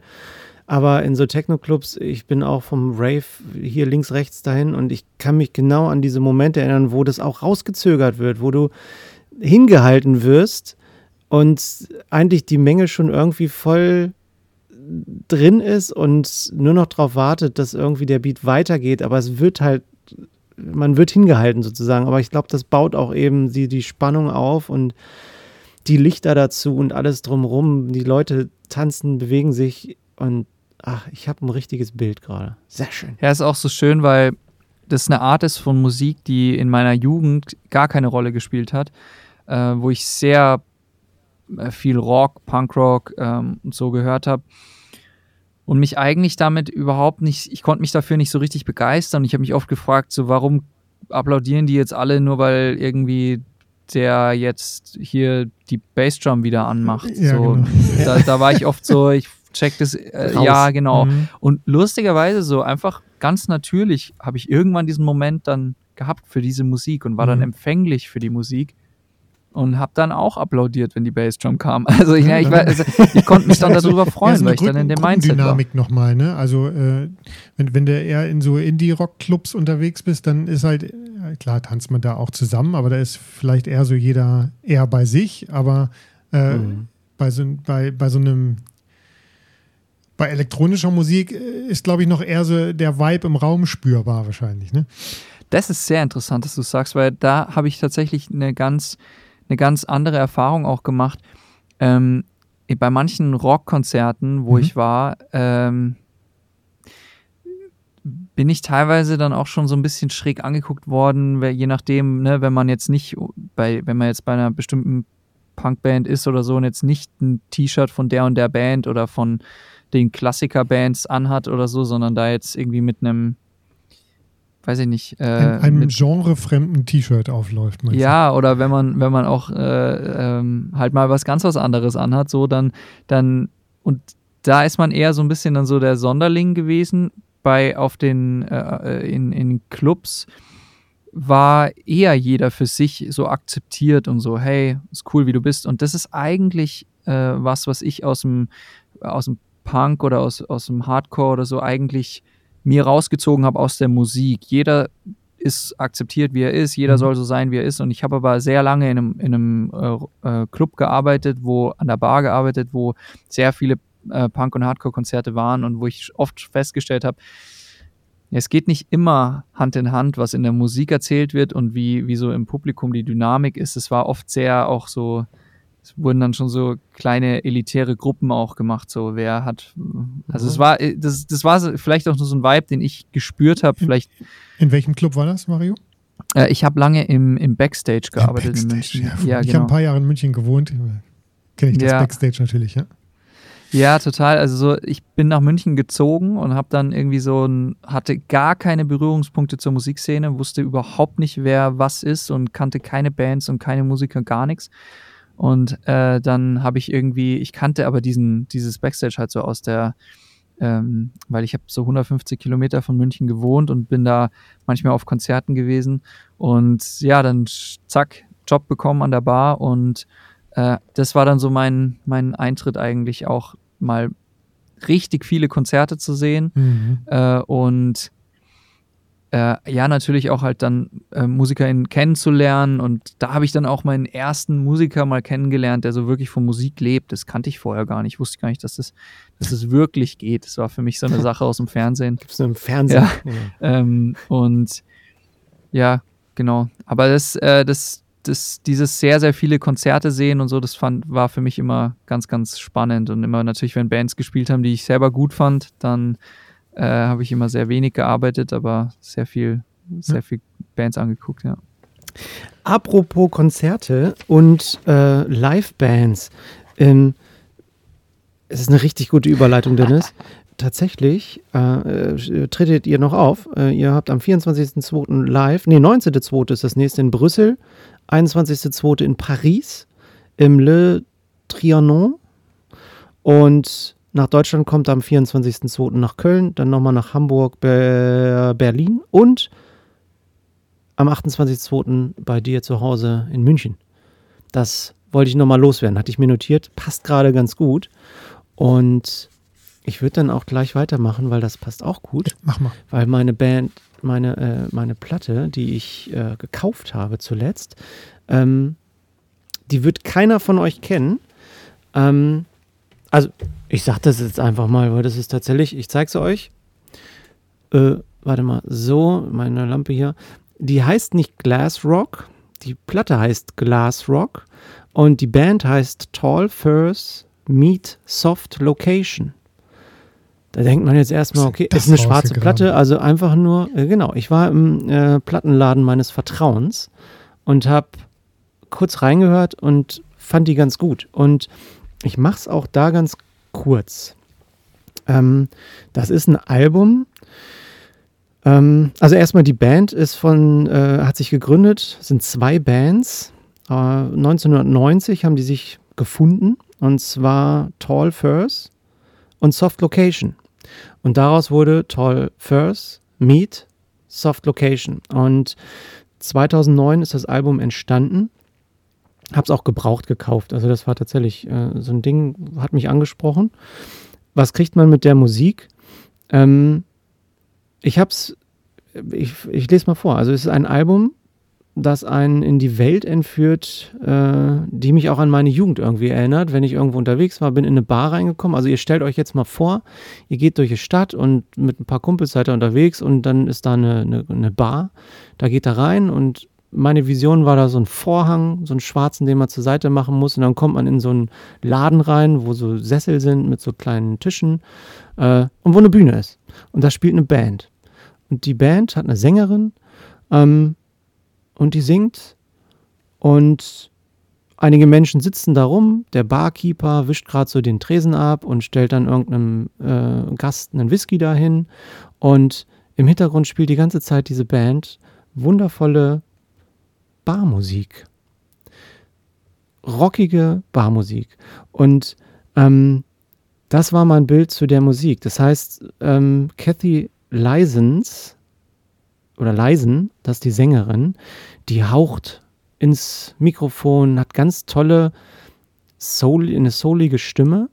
Und das ganze Album, wenn man es hört, hört sich auch wie live an. Also es ist keine Live-Aufnahme, aber es ist so ein bisschen mit Hall, also wie ein, gefühlt in einer Bar hört sich das also als hätte man an. das, das fand ich so ganz mitgeschnitten gut. und nicht äh Richtig, also ich mhm. habe es äh, gehört, ich habe es sowohl auf Platte logischerweise gehört, aber auch mal im, im, Auto über einen Stream und die Songs an sich, ich werde Glassrock, den ersten Song von der Platte, auf, ähm, auf die Playlist machen.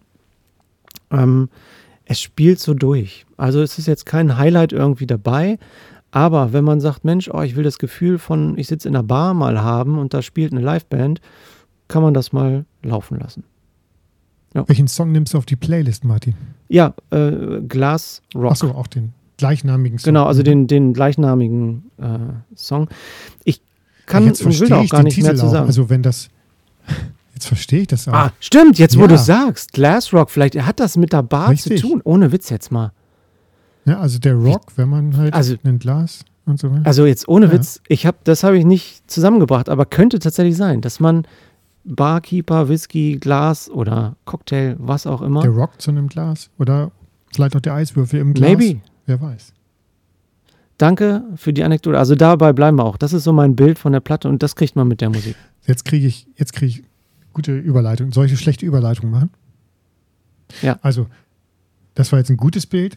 Ein schlechtes Bild ist eher, diese Band hat für mich immer relativ, also sie geben sich echt Mühe, ne? aber die Artworks gefallen mir einfach nicht. Ah, das ist ja wie hier eine Schlacht. Ja, die also die Band heißt And You Will Know Us by the Trail of Dead. Kennt auch keiner. Was, Mario kennt die selbstverständlich, oder? ja, aber nur, also es ist bei mir tatsächlich so ein Name, der mir schon lange im Begriff ist, aber ich weiß nicht so richtig, was für Musik dahinter steckt. Okay. Ich würde jetzt auch sagen Post-Rock. Nee. Bin ich falsch, oder? Ja, also, also es ist natürlich Rock im weitesten Sinne. Also die Band hat sich tatsächlich schon 1994 äh, gegründet in Austin, Texas, haben bis heute elf Alben rausgebracht, fünf EPs und ein Live-Album. Und diese Artworks, und deswegen komme ich da jetzt drauf zu sprechen, die sind eigentlich immer so opulent wie das hier. Also das ist wie so eine, wie so eine, auch wieder römische Schlacht, so eine, so eine Collage fast, ne?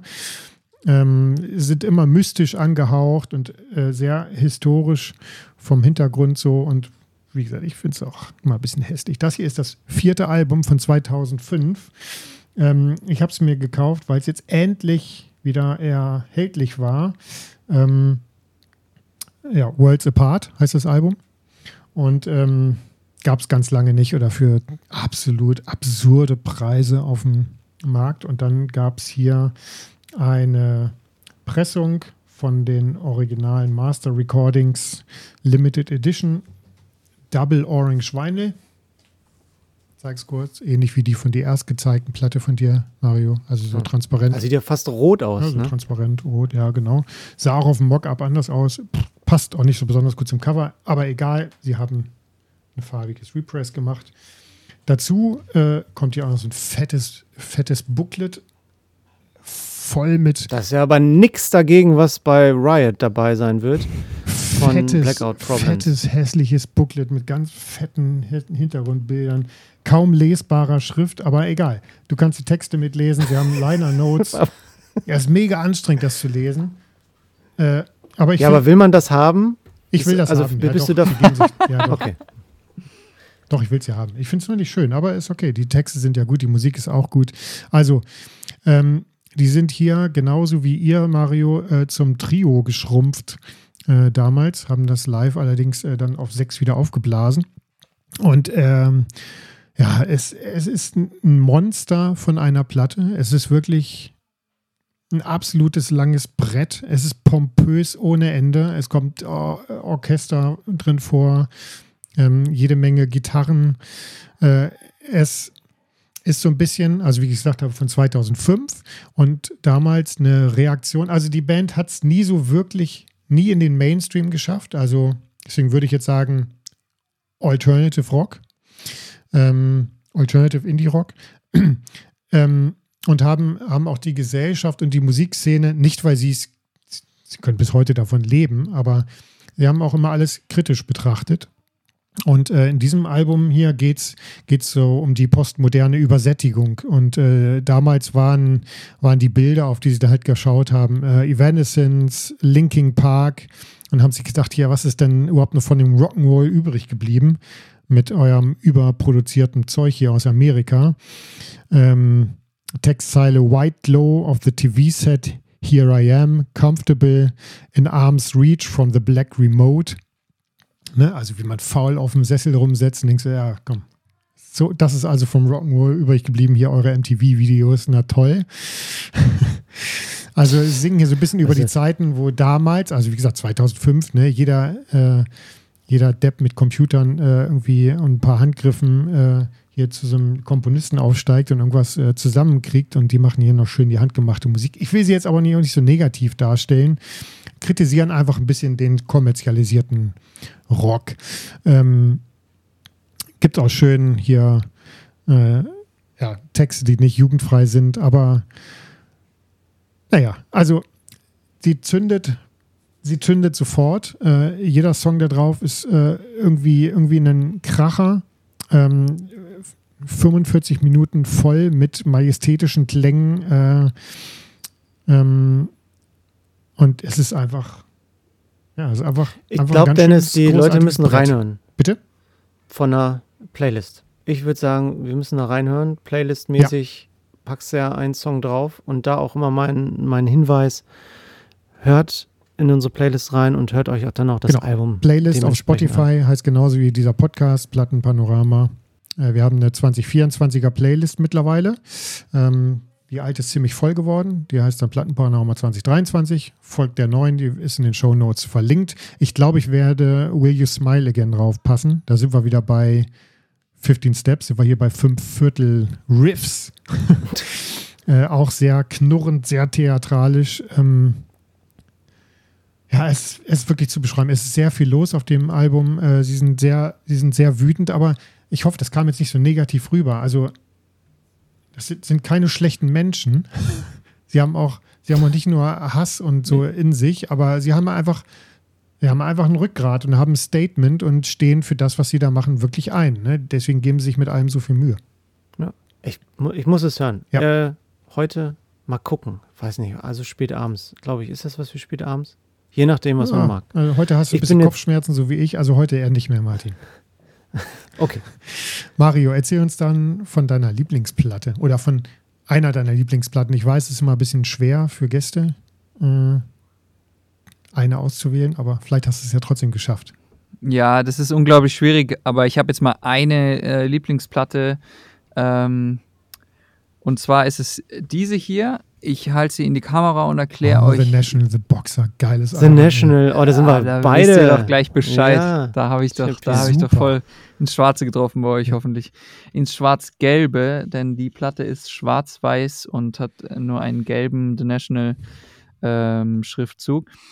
Auch eine interessante ähm, Platte, weil ich habe die geschenkt bekommen von äh, einem Freund von mir, Olli, liebe Grüße an der Stelle. Und ich war ich, ich finde, mit dieser Platte habe ich so dieses typische physische Produkterlebnis gehabt. Ich weiß nicht, ob ihr euch, äh, ob ihr euch da auch so fühlt wie ich. Und zwar, wenn früher ich mir eine CD gekauft habe, dann habe ich diese eine CD gehört und wenn ich sie beim ersten Mal hören vielleicht noch nicht so hundertprozentig cool fand oder mhm. verstanden habe, dann habe ich sie halt gehört. einfach zehnmal gehört, bis genau. ich sie verstanden habe. Genau. Ja.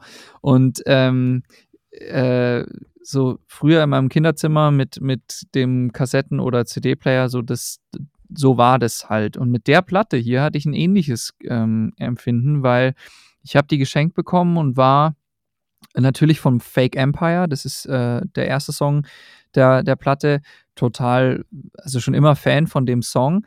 Aber sobald es dann losging mit Mistaken for Strangers, mit Brainy, ähm, mit, mit den, den Tracks, ich weiß nicht, da war ich immer mit dieser Platte so noch nicht so richtig drin. Und ich habe die dann aber bei mir in meinem äh, alten WG-Zimmer einfach sehr, sehr lange auf dem Plattenteller liegen gehabt.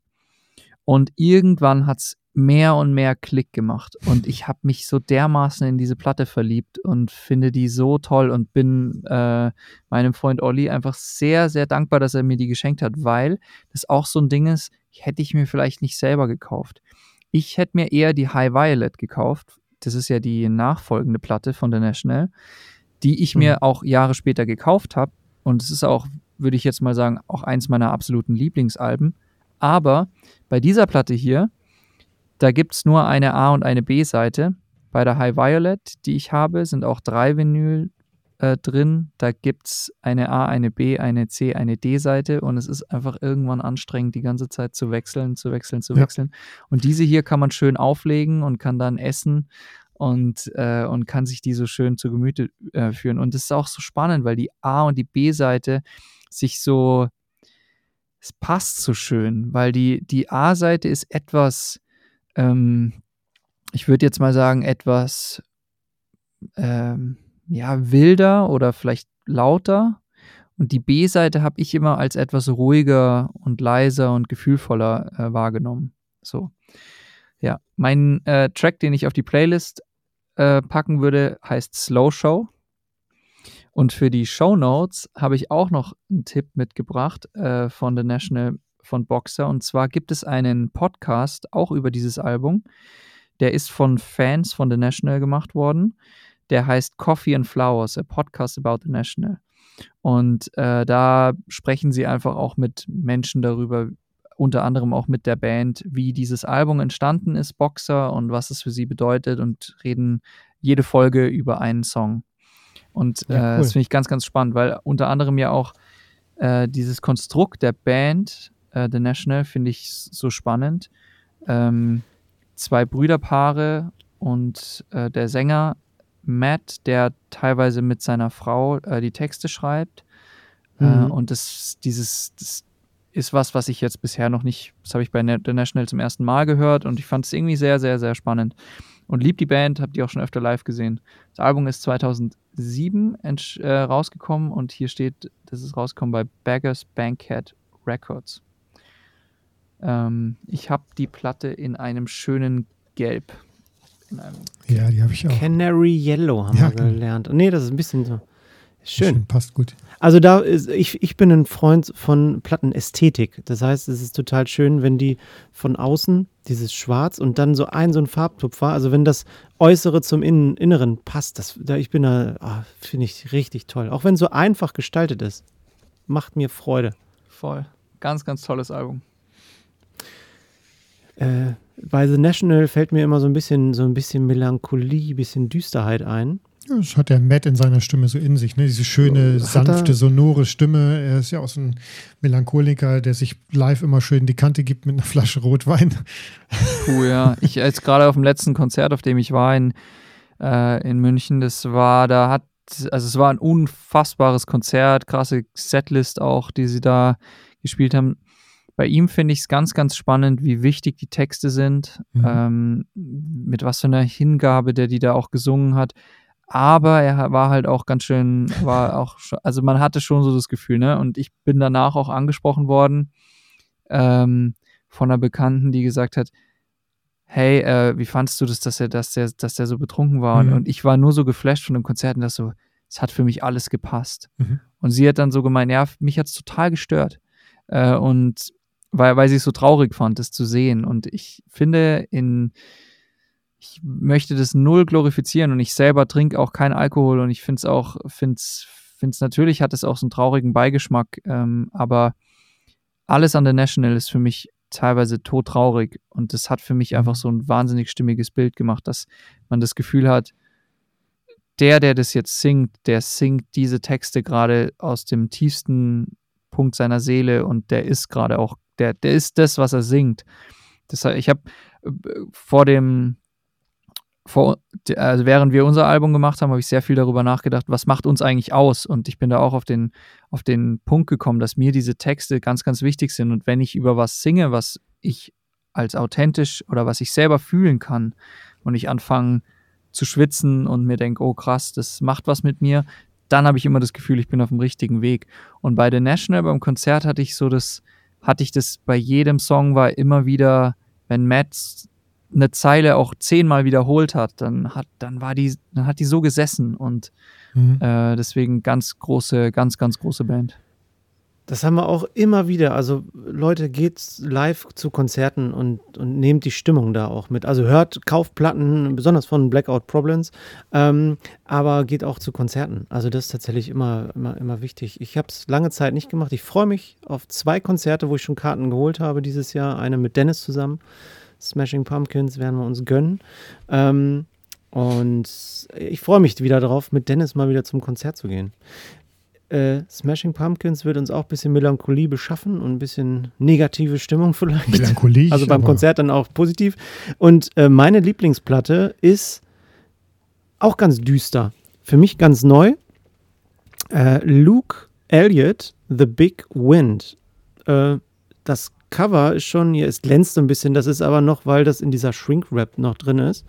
Alter Plattenspießer, würde Jan Müller jetzt sagen. Nee, der Plattenspießer hat die so gekauft und auch gebraucht. Die war schon auf und hat hier sogar so einen so Knick drin und sowas. Also da Plattenspießermäßig nicht. Meine Lieblingskarte ähm, ist auch noch im Shrinkwrap. Na, siehst du, guck mal an. Und weißes Vinyl, einfach ganz normal. Ah, das ist meine Lampe und Dings hier. Einfach weißes Vinyl. Es ist eine wahnsinnig tolle Platte. Ich habe mir die relativ jung jetzt gekauft, also auch äh, könnte man fast zuletzt gekauft auch benennen. Äh, es sind zehn Songs drauf, 38 Minuten ungefähr dauert äh, das Album. Und Luke Elliott ist ein New Yorker, der in Norwegen wohnt, hat da eine Frau kennengelernt und lebt in Norwegen. Und dieses Album und auch The Big Wind, der, der Titel, ist inspiriert von einem einer Naturkatastrophe in Irland. 1839 ging da wohl so eine Sturmflut rüber. Und der Song ist echt negativ, wo dann die, die Kinder sich äh, äh, verstecken müssen oder aufs Dach klettern und die Hunde irgendwie unterm Tisch kauern und am Ertrinken sind. Ähm, aber die ganze Zeit ist dieses äh, Album nicht so negativ. Ähm, es geht um, um ja, Beziehungen, Liebe, Vergänglichkeit, äh, der Lebenssinn wird da hinterfragt. Habe ich ein paar Parallelen zu, zu dir und deinen Songs, Mario, gesehen. Da wird ja auch viel an Weltschmerz und Weltfragen irgendwie hinterfragt und beantwortet oder auch nicht. Ähm, und so ist es in dem Album hier auch. Das erinnert gesanglich an Nick Cave gleich im ersten Song, ich weiß nicht, ob das an der, der ersten Titelzeile ähm, liegt oder also stimmlich definitiv. Für mich ging es noch bei einem Lied, Carolyn heißt das, da habe ich U2 irgendwie. Das war so wirklich so ein bisschen, man kriegt bei diesen Menschen von Nick Cave über U2 bis Mark Knopfler und Bruce Springsteen alles. Also ich, ich finde das toll, wenn so eine Vielseitigkeit da irgendwie zu erlebt werden kann ähm, bei einem einzelnen Sänger. Und für mich der beste Song überhaupt, der diese Komposition aus Nick Cave, U2 und Mark Knopfler zusammenfasst, ist I never end up where I'm supposed to be.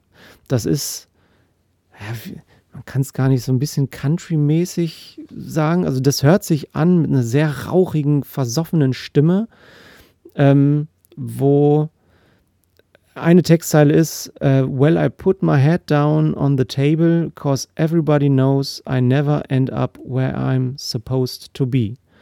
Und das dunkel, melancholisch vorgetragen, ist halt so eine Lebensfrage, die sich viele vielleicht stellen. Also, dass man so verzweifelt einfach aufgeben will und sich fragt, ja, wo bin ich jetzt im Leben eigentlich? Wo, ich bin gar nicht da, wo ich hin will. Und deine Frage vielleicht auch, wenn ich so ein paar Interviews von dir gehört habe, Mario, du hast ja auch viele, viele Negativitäten erlebt. Du sollst kein Musiker werden oder dir wurde abgeraten davon, so hast du es mal zumindest benannt in, in einigen Interviews da stellt man sich ja auch die Frage, ja, was mache ich hier eigentlich? Wer bin ich denn überhaupt und wo sollte ich eigentlich sein? Und dieser Song kommt von mir auf die Playlist, weil der auch das Album und Luke Elliott halt wunderbar darstellt und seine ruhigen Töne irgendwie mitteilt.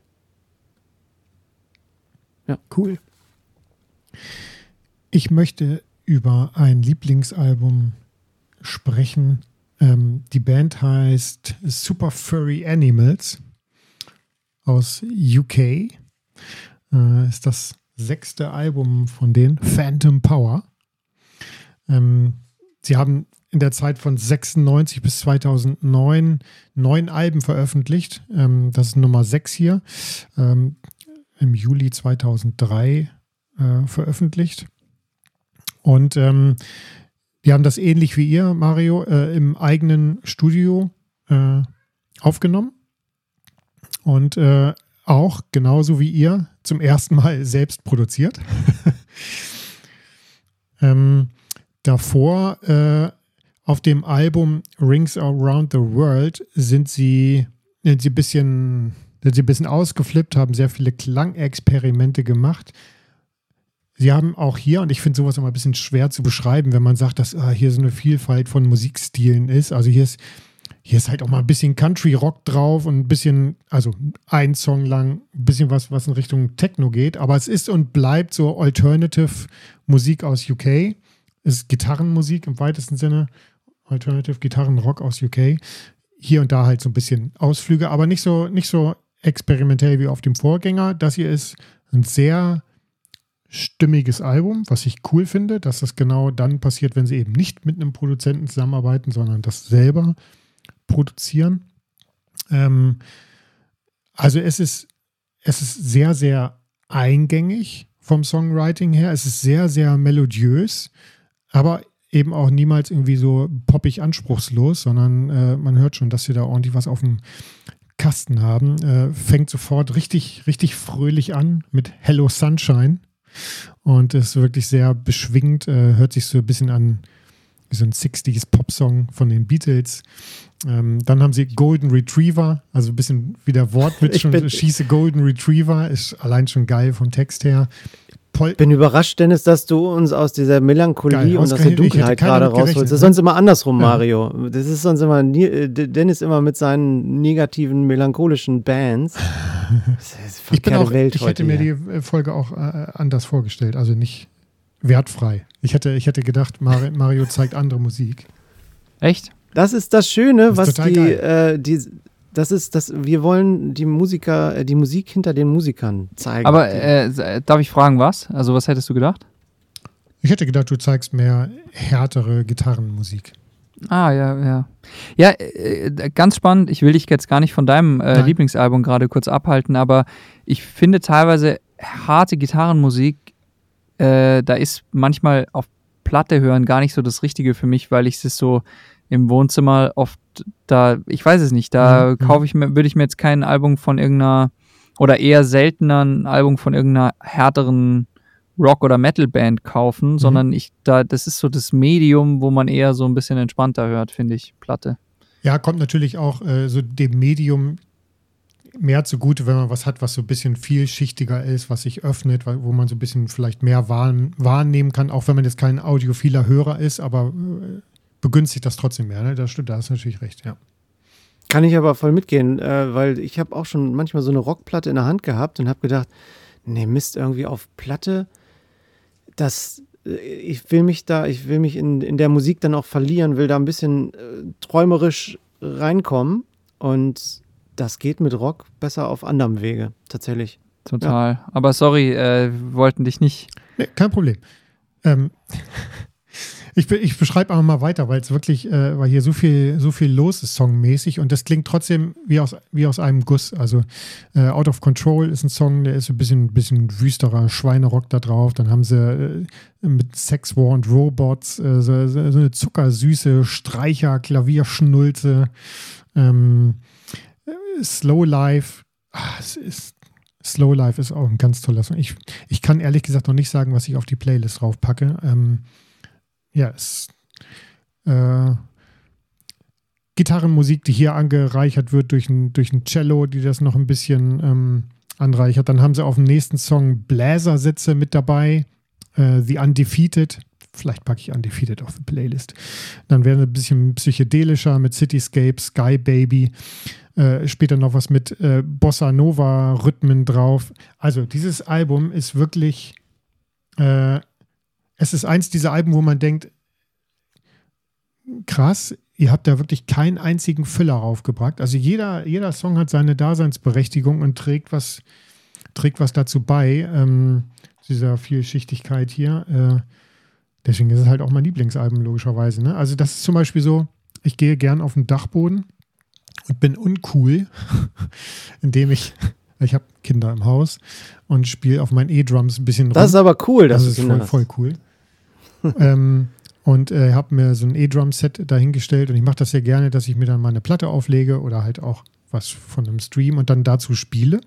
Und äh, das ist toll, weil wenn du ein Album hast, äh, was, was sehr in einem, was ein Genre durchzieht, dann kann das vielleicht mal ein bisschen langweilig werden, weil man so die gleichen Sachen spielt. Und hier wirst du halt bei jedem Song so ein bisschen rausgefordert. Und dann hast du, weißt du, hast du so drei, vier Minuten kannst du ein bisschen da mit dem Rhythmus rumspielen, hast du wieder was, das klingt wie, wie Beatles, dann hast du ein bisschen was Härteres, dann hast du wieder was, da kannst du ihm einen anderen Drum-Sound raussuchen, dann geht es wieder ein bisschen elektronischer, voll geil.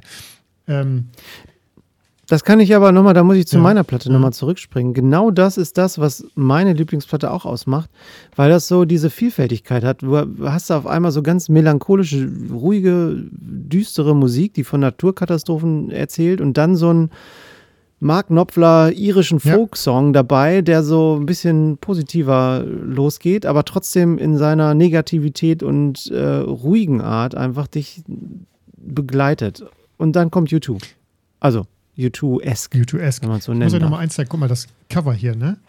Äh, das ist so ein Cutout. Ich habe gerade mal das, äh, die Innenhülle rausgenommen. Äh, da sieht man hier. Ich wollte schon sagen, ob das Schiss hast, das kaputt geht, wenn du es rausnimmst. Also auf den ersten Blick sieht das ja vielleicht aus wie so ein Kopf oder was weiß ich, aber man sieht hier sofort diese Pferde. Pferde. die da hm. ja. aufeinander äh, zugucken. Und dann zieht man dann die, die Innenhülle raus, wo übrigens die Texte dabei sind, ganz hervorragend.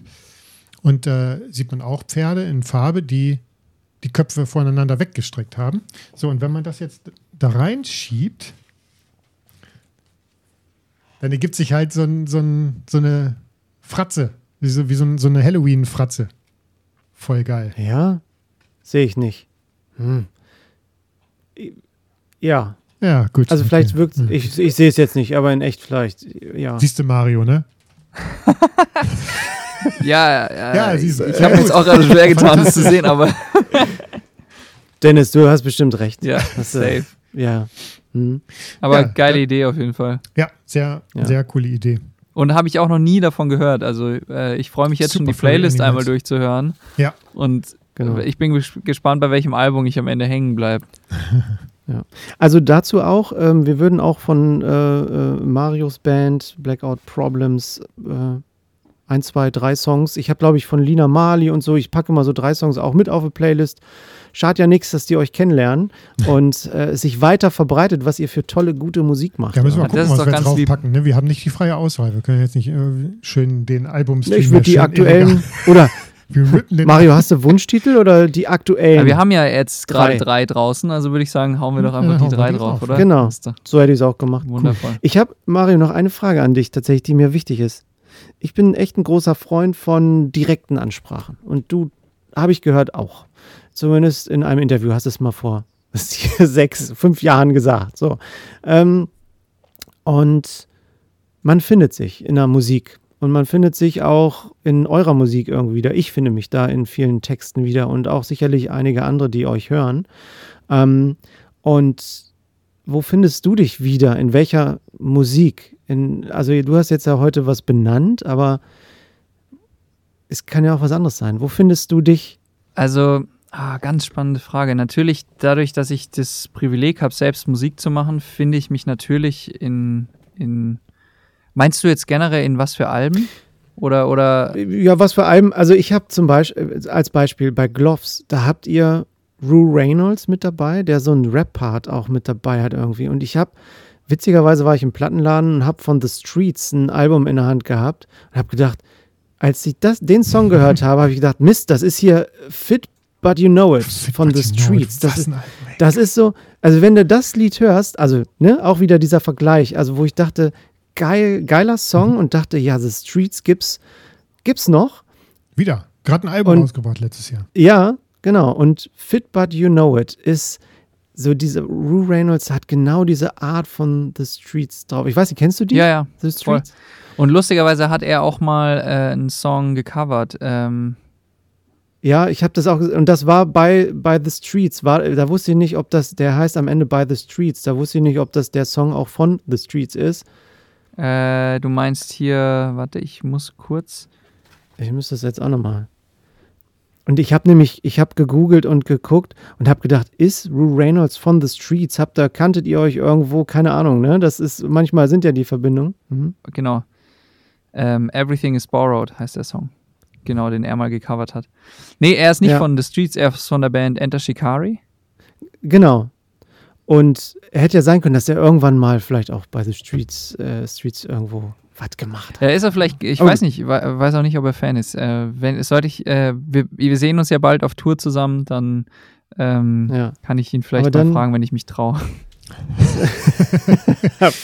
ja, das ist immer gefährlich, dass man sagt, Mensch, äh, Dennis kennt das auch sehr gut, wenn man sagt, Mensch, du hörst dich ja an wie. Aber ich finde es in dem Fall, er hat mal. Äh, Nein, sag's nicht. Wer war's? Nee, ich sag's nicht. Ähm, Sie dürfen alle unsere, unsere Folgen hören, um das ja, rauszufinden. Findet's raus. Wer es rausfindet, Dennis, ein Geschenk von mir. Genau. ähm, ich finde es sehr positiv, dass es sich genauso an, äh, nicht genauso anhört, aber so in die Richtung geht, weil es überrascht bei Gloves. Äh, ich habe damit nicht gerechnet und war wahnsinnig positiv überrascht. Danke für den Moment. Ja, es freut mich. Es ist, äh, ich finde auch, es ist für mich ein riesiger Meilenstein, dass wir einen Track mit ihm haben. So, das ist mhm. unglaublich. Also äh, ich höre Enter Shikari schon sehr lange und habe auch die ein oder andere Vinyl und bin da wirklich, also Raw Reynolds ist für mich so einer der Songwriter und Producer, der wirklich, das ist für mich so ein Riesenbrain und der schreibt auch Texte und auch hat auch äh, Bücher darüber schon geschrieben, was er so, so schreibt und hat eine sehr, sehr, sein letztes Buch ist eine sehr interessante Analyse der, der des Status quo der Menschheit gerade. Ähm, und, und das ist wirklich ein sehr, sehr, sehr ins, äh, inspirierender Mensch. Genau, aber die Frage von dir, wo ja. ich mich so, wo findest du dich wieder? In Büchern ja. oder in, in, in Musik, in, in, in der Natur? Äh, ja, tatsächlich viel in allem, was du jetzt angesprochen hast. Äh, ähm, ich finde mich in Musik wieder. Ich finde, ich äh, es gibt viele Alben, wenn ich die auflege, wo ich mich sehr wohl fühle, wo ich mich irgendwie einfach fallen lassen kann, wo ich mich verstanden fühle. Das war für mich immer der große Reiz an Musik, dass ich das Gefühl hatte, in meinem Jugendzimmer jemanden an meiner Seite zu haben, der mich versteht, der aus dem Radio kommt und der mich versteht und, und, und mhm. den ich nicht kenne, der keine Ahnung hat, in was für einem kleinen Dorf ich mich gerade da befinde oder in was für einer winzigen Welt in meiner Schulklasse oder so ich mich da befinde und was für Probleme ich habe, aber der irgendwie doch alles über mich weiß, so gefühlt. Oder der, der, der mich einfach versteht. Und ähm, das ist witzig, das, ne? wie man dann so weit, weil man sich so sehr mit einer Band oder mit einer Person dann beschäftigt, dass man denkt, ja, wir kennen uns doch jetzt äh, voll gut, ne? Ich hab dir habe über alles nachgedacht, während ich dir, deiner Musik ja. zugehört habe. Du musst mich ja jetzt auch kennen, ne? ja, aber wie man dann halt aber auch wirklich gar nicht die Person kennt, ne? Und wie ja. man keine Ahnung eigentlich hat ja, von der Person, Wie, wie die eigentlich wirklich ist und was eigentlich auch wirklich die Hintergründe des Songs sind, die mhm. dann geschrieben worden sind. Das ist, ist ja auch mal ganz, ganz spannend, wenn man dann von manchen ähm, Musikerin dann mal hört, was war denn eigentlich dein Hintergrund, ja. wenn du, als du den mhm. Song geschrieben hast. Und äh, früher, als man so eine CD gekauft hat und dann nur das Booklet hatte und nur den Text hatte, da konnte man nicht, oder da waren als man vielleicht noch weniger im Internet alles finden konnte. Äh, und man findet ja jetzt auch nicht alles im Internet. Man weiß ja nicht immer, was hat sich jetzt Tom York bei der In Rainbows wirklich im Detail überall gedacht. Er lässt cool, da ne? bestimmt ne? ja. ganz mhm. viel auch im, Unbe äh, im mhm. Unbekannten. Und das finde ich ganz, ganz interessant. Also ähm, wie viel gibt man preis, wie viel nicht und wie viel erfährt man dann so. Aber man kennt die Menschen, die diese Musik machen, am Ende auch nicht. Also man weiß ja nicht hundertprozentig, okay, wie, wie tickt der oder die jetzt, nur weil ich mich jetzt total verbunden fühle. Äh, weil ich höre ja in dem Song auch oft meine Geschichte. Also wenn jetzt genau, weil das ist glaube ich die Mystik da rein, was man was man so hören will oder wo man wo man genau. sein, in seinem Leben gerade steht und das gerade einen unterstützt in dem, was man fühlen will oder möchte oder verarbeiten möchte. Ja. Ab, absolut. Und das ist ganz äh, spannend, weil das habe ich durch, durch selber Musik machen erfahren. Ich mhm. habe äh, irgendwann angefangen, persönlicher zu werden in Songs, weil ich so das Gefühl hatte, ich muss mir manche Dinge von der Seele schreiben und ich möchte es einfach mal ausprobieren. Und irgendwann habe ich ähm, beispielsweise einen Song geschrieben der, äh, über die Trennung von meinen Eltern und, und habe dann, hab das, das war für mich eine große Sache, die ich irgendwie verarbeiten musste und habe die in einem, in einem Song verarbeitet und weiß noch, wie ich so vom Mikrofon beim Einsingen im Studio super schüchtern war, weil ich nicht wirklich, ich habe mich gar nicht richtig getraut, den Text so äh, ordentlich ins Mikrofon zu singen, weil ja die anderen jetzt daneben sitzen, mit denen ich vielleicht mhm. darüber noch nie gesprochen mhm. habe und die jetzt jedes Wort hören. Aber ich habe es dann mhm. gemacht, es war dann, es ist dann passiert und ich habe keine, ich habe nicht die direkten Fragen bekommen, ah, so war das bei dir, ah, das ist bei dir, also los, sondern äh, irgendwann kam Mo mal auf mich zu und meinte so, damals war äh, Mo ist ja der Neue bei uns. Äh, damals war er noch nicht in der Band, hat den Song gehört, hat damals noch Merch für uns verkauft und er kam dann auf mich zu und meinte so, boah, dieses Lied, ne, ich muss da die ganze Zeit an die Trennung von meinen Eltern denken. Und da ist, das ist mir dann öfter passiert, auch auf Tour, dass Leute kamen und gemeint haben so, hey, dieses Lied oder das Lied, ich, das verbinde ich total mit dem und dem bei mir oder mit dem und dem mhm. bei mir oder mir ist das passiert, mir ist das passiert. Leute kamen nie und haben zu mir gesagt, oh Mario, ich habe äh, die Platte gehört und ich weiß jetzt übrigens das über dich, sondern sie waren immer so, mir ist das, also ich höre das bei mir in meiner Geschichte und das hat mir dann, das muss ich mir immer wieder zurück ins Gedächtnis rufen, wenn wir eine neue Platte machen. Ähm, wenn es bei mir zu persönlich wird und ich mich und ich Angst davor habe, Dinge zu teilen, dann muss ich mir immer wieder merken, Moment, das ist, für mich ist das über mich in dem Moment. Aber für alle, die es hören, geht es nicht um mich, sondern es geht um die Leute, die es hören und entweder sie connecten dann damit mhm. oder nicht und sie sehen ihre Geschichte da drin oder nicht. Wenn ich beispielsweise über eine Trennung schreibe, dann denkt da niemand dran, wie ist jetzt eigentlich meine Situation mit dieser Trennung, sondern jeder denkt halt an seine eigene Trennung. Und ja. Das ist Oder cool, dass der Mario da bei mir ist und das, das auch schon durchgemacht hat und da jetzt von berichtet, ne? Ja. Ja, das hat mir einen großen Stein vom Herzen, mhm. äh, da ist mir ein großer Stein vom Herzen gefallen, weil ich, weil man ja dieses, ähm, wenn man wirklich über tief persönliche Sachen schreibt, die einem auch wehtun und auch ähm, äh, viel beschäftigt haben oder auch ein Riesenloch gezogen haben, dann will man vielleicht nicht immer darauf angesprochen werden oder will dieses, diesen Moment dann vielleicht auch gar nicht haben. Äh, aber das, genau, das hat es für mich gemacht. Und so habe ich mich damals auch dann im Kinderzimmer gefühlt und mir gedacht, fuck, warum weiß Kirk Cobain so gut Bescheid? So, so ähm, das, das, ja, ich habe mich da viel, genau, ich denke, ich glaube, ja, Nirvana war bestimmt eine der, der ersten Bands und dann die Doors, wo ich mich so richtig äh, drin habe fallen lassen können und Genau, und da kamen dann ganz viele andere auch. Also da fühle ich mich sehr, sehr verbunden. Aber in, in der Literatur auch. Also ich, ähm, ich, ich, lese auch gerne und äh, verliere mich auch gerne in Büchern und ähm, genau. Sehr schön, du hast die Frage fantastisch beantwortet. Ich freue mich, das danke. Großartig. Genau. Mario, ähm, und, äh, ganz, ganz herzlichen Dank, dass du dir die Zeit genommen hast hier mit äh, Martin und mir äh, über, über dich, deine, deine Musik über die Blackout Problems und über so viele tolle Platten zu reden. Das ist, äh, wir lernen ja auch immer nicht, nicht nur über unsere Gäste was, sondern wir haben auch die Taschen voller Musik. und äh, ich, ich bin sehr froh, dass wir dich ein bisschen kennenlernen durften heute. Ähm, hat mir sehr viel Spaß gemacht mit euch hier in dieser Runde. Ja, für mich auch. Ganz, ganz herzlichen Dank. Dankeschön, danke für die Einladung, danke, dass ihr euch mit äh, unserer Musik beschäftigt habt und ich bin sehr gespannt, wie ihr, ich bin gespannt auf eure Lieblingsplatten und eure letzt gekauften Platten und bin auch gespannt, wie ihr das findet, was ich auf die Playlist geschubst habe.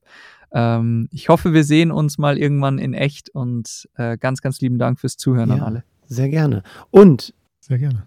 Ich sage auch Tschüss. Schönen Dank, Mario, dass du da warst. Äh, tschüss an die Hörenden, Zuhörenden da draußen. Und Mario, unser Gast heute, darf, ohne dass Dennis und ich noch was danach sagen, die Sendung, die Folge beenden mit deinen Worten.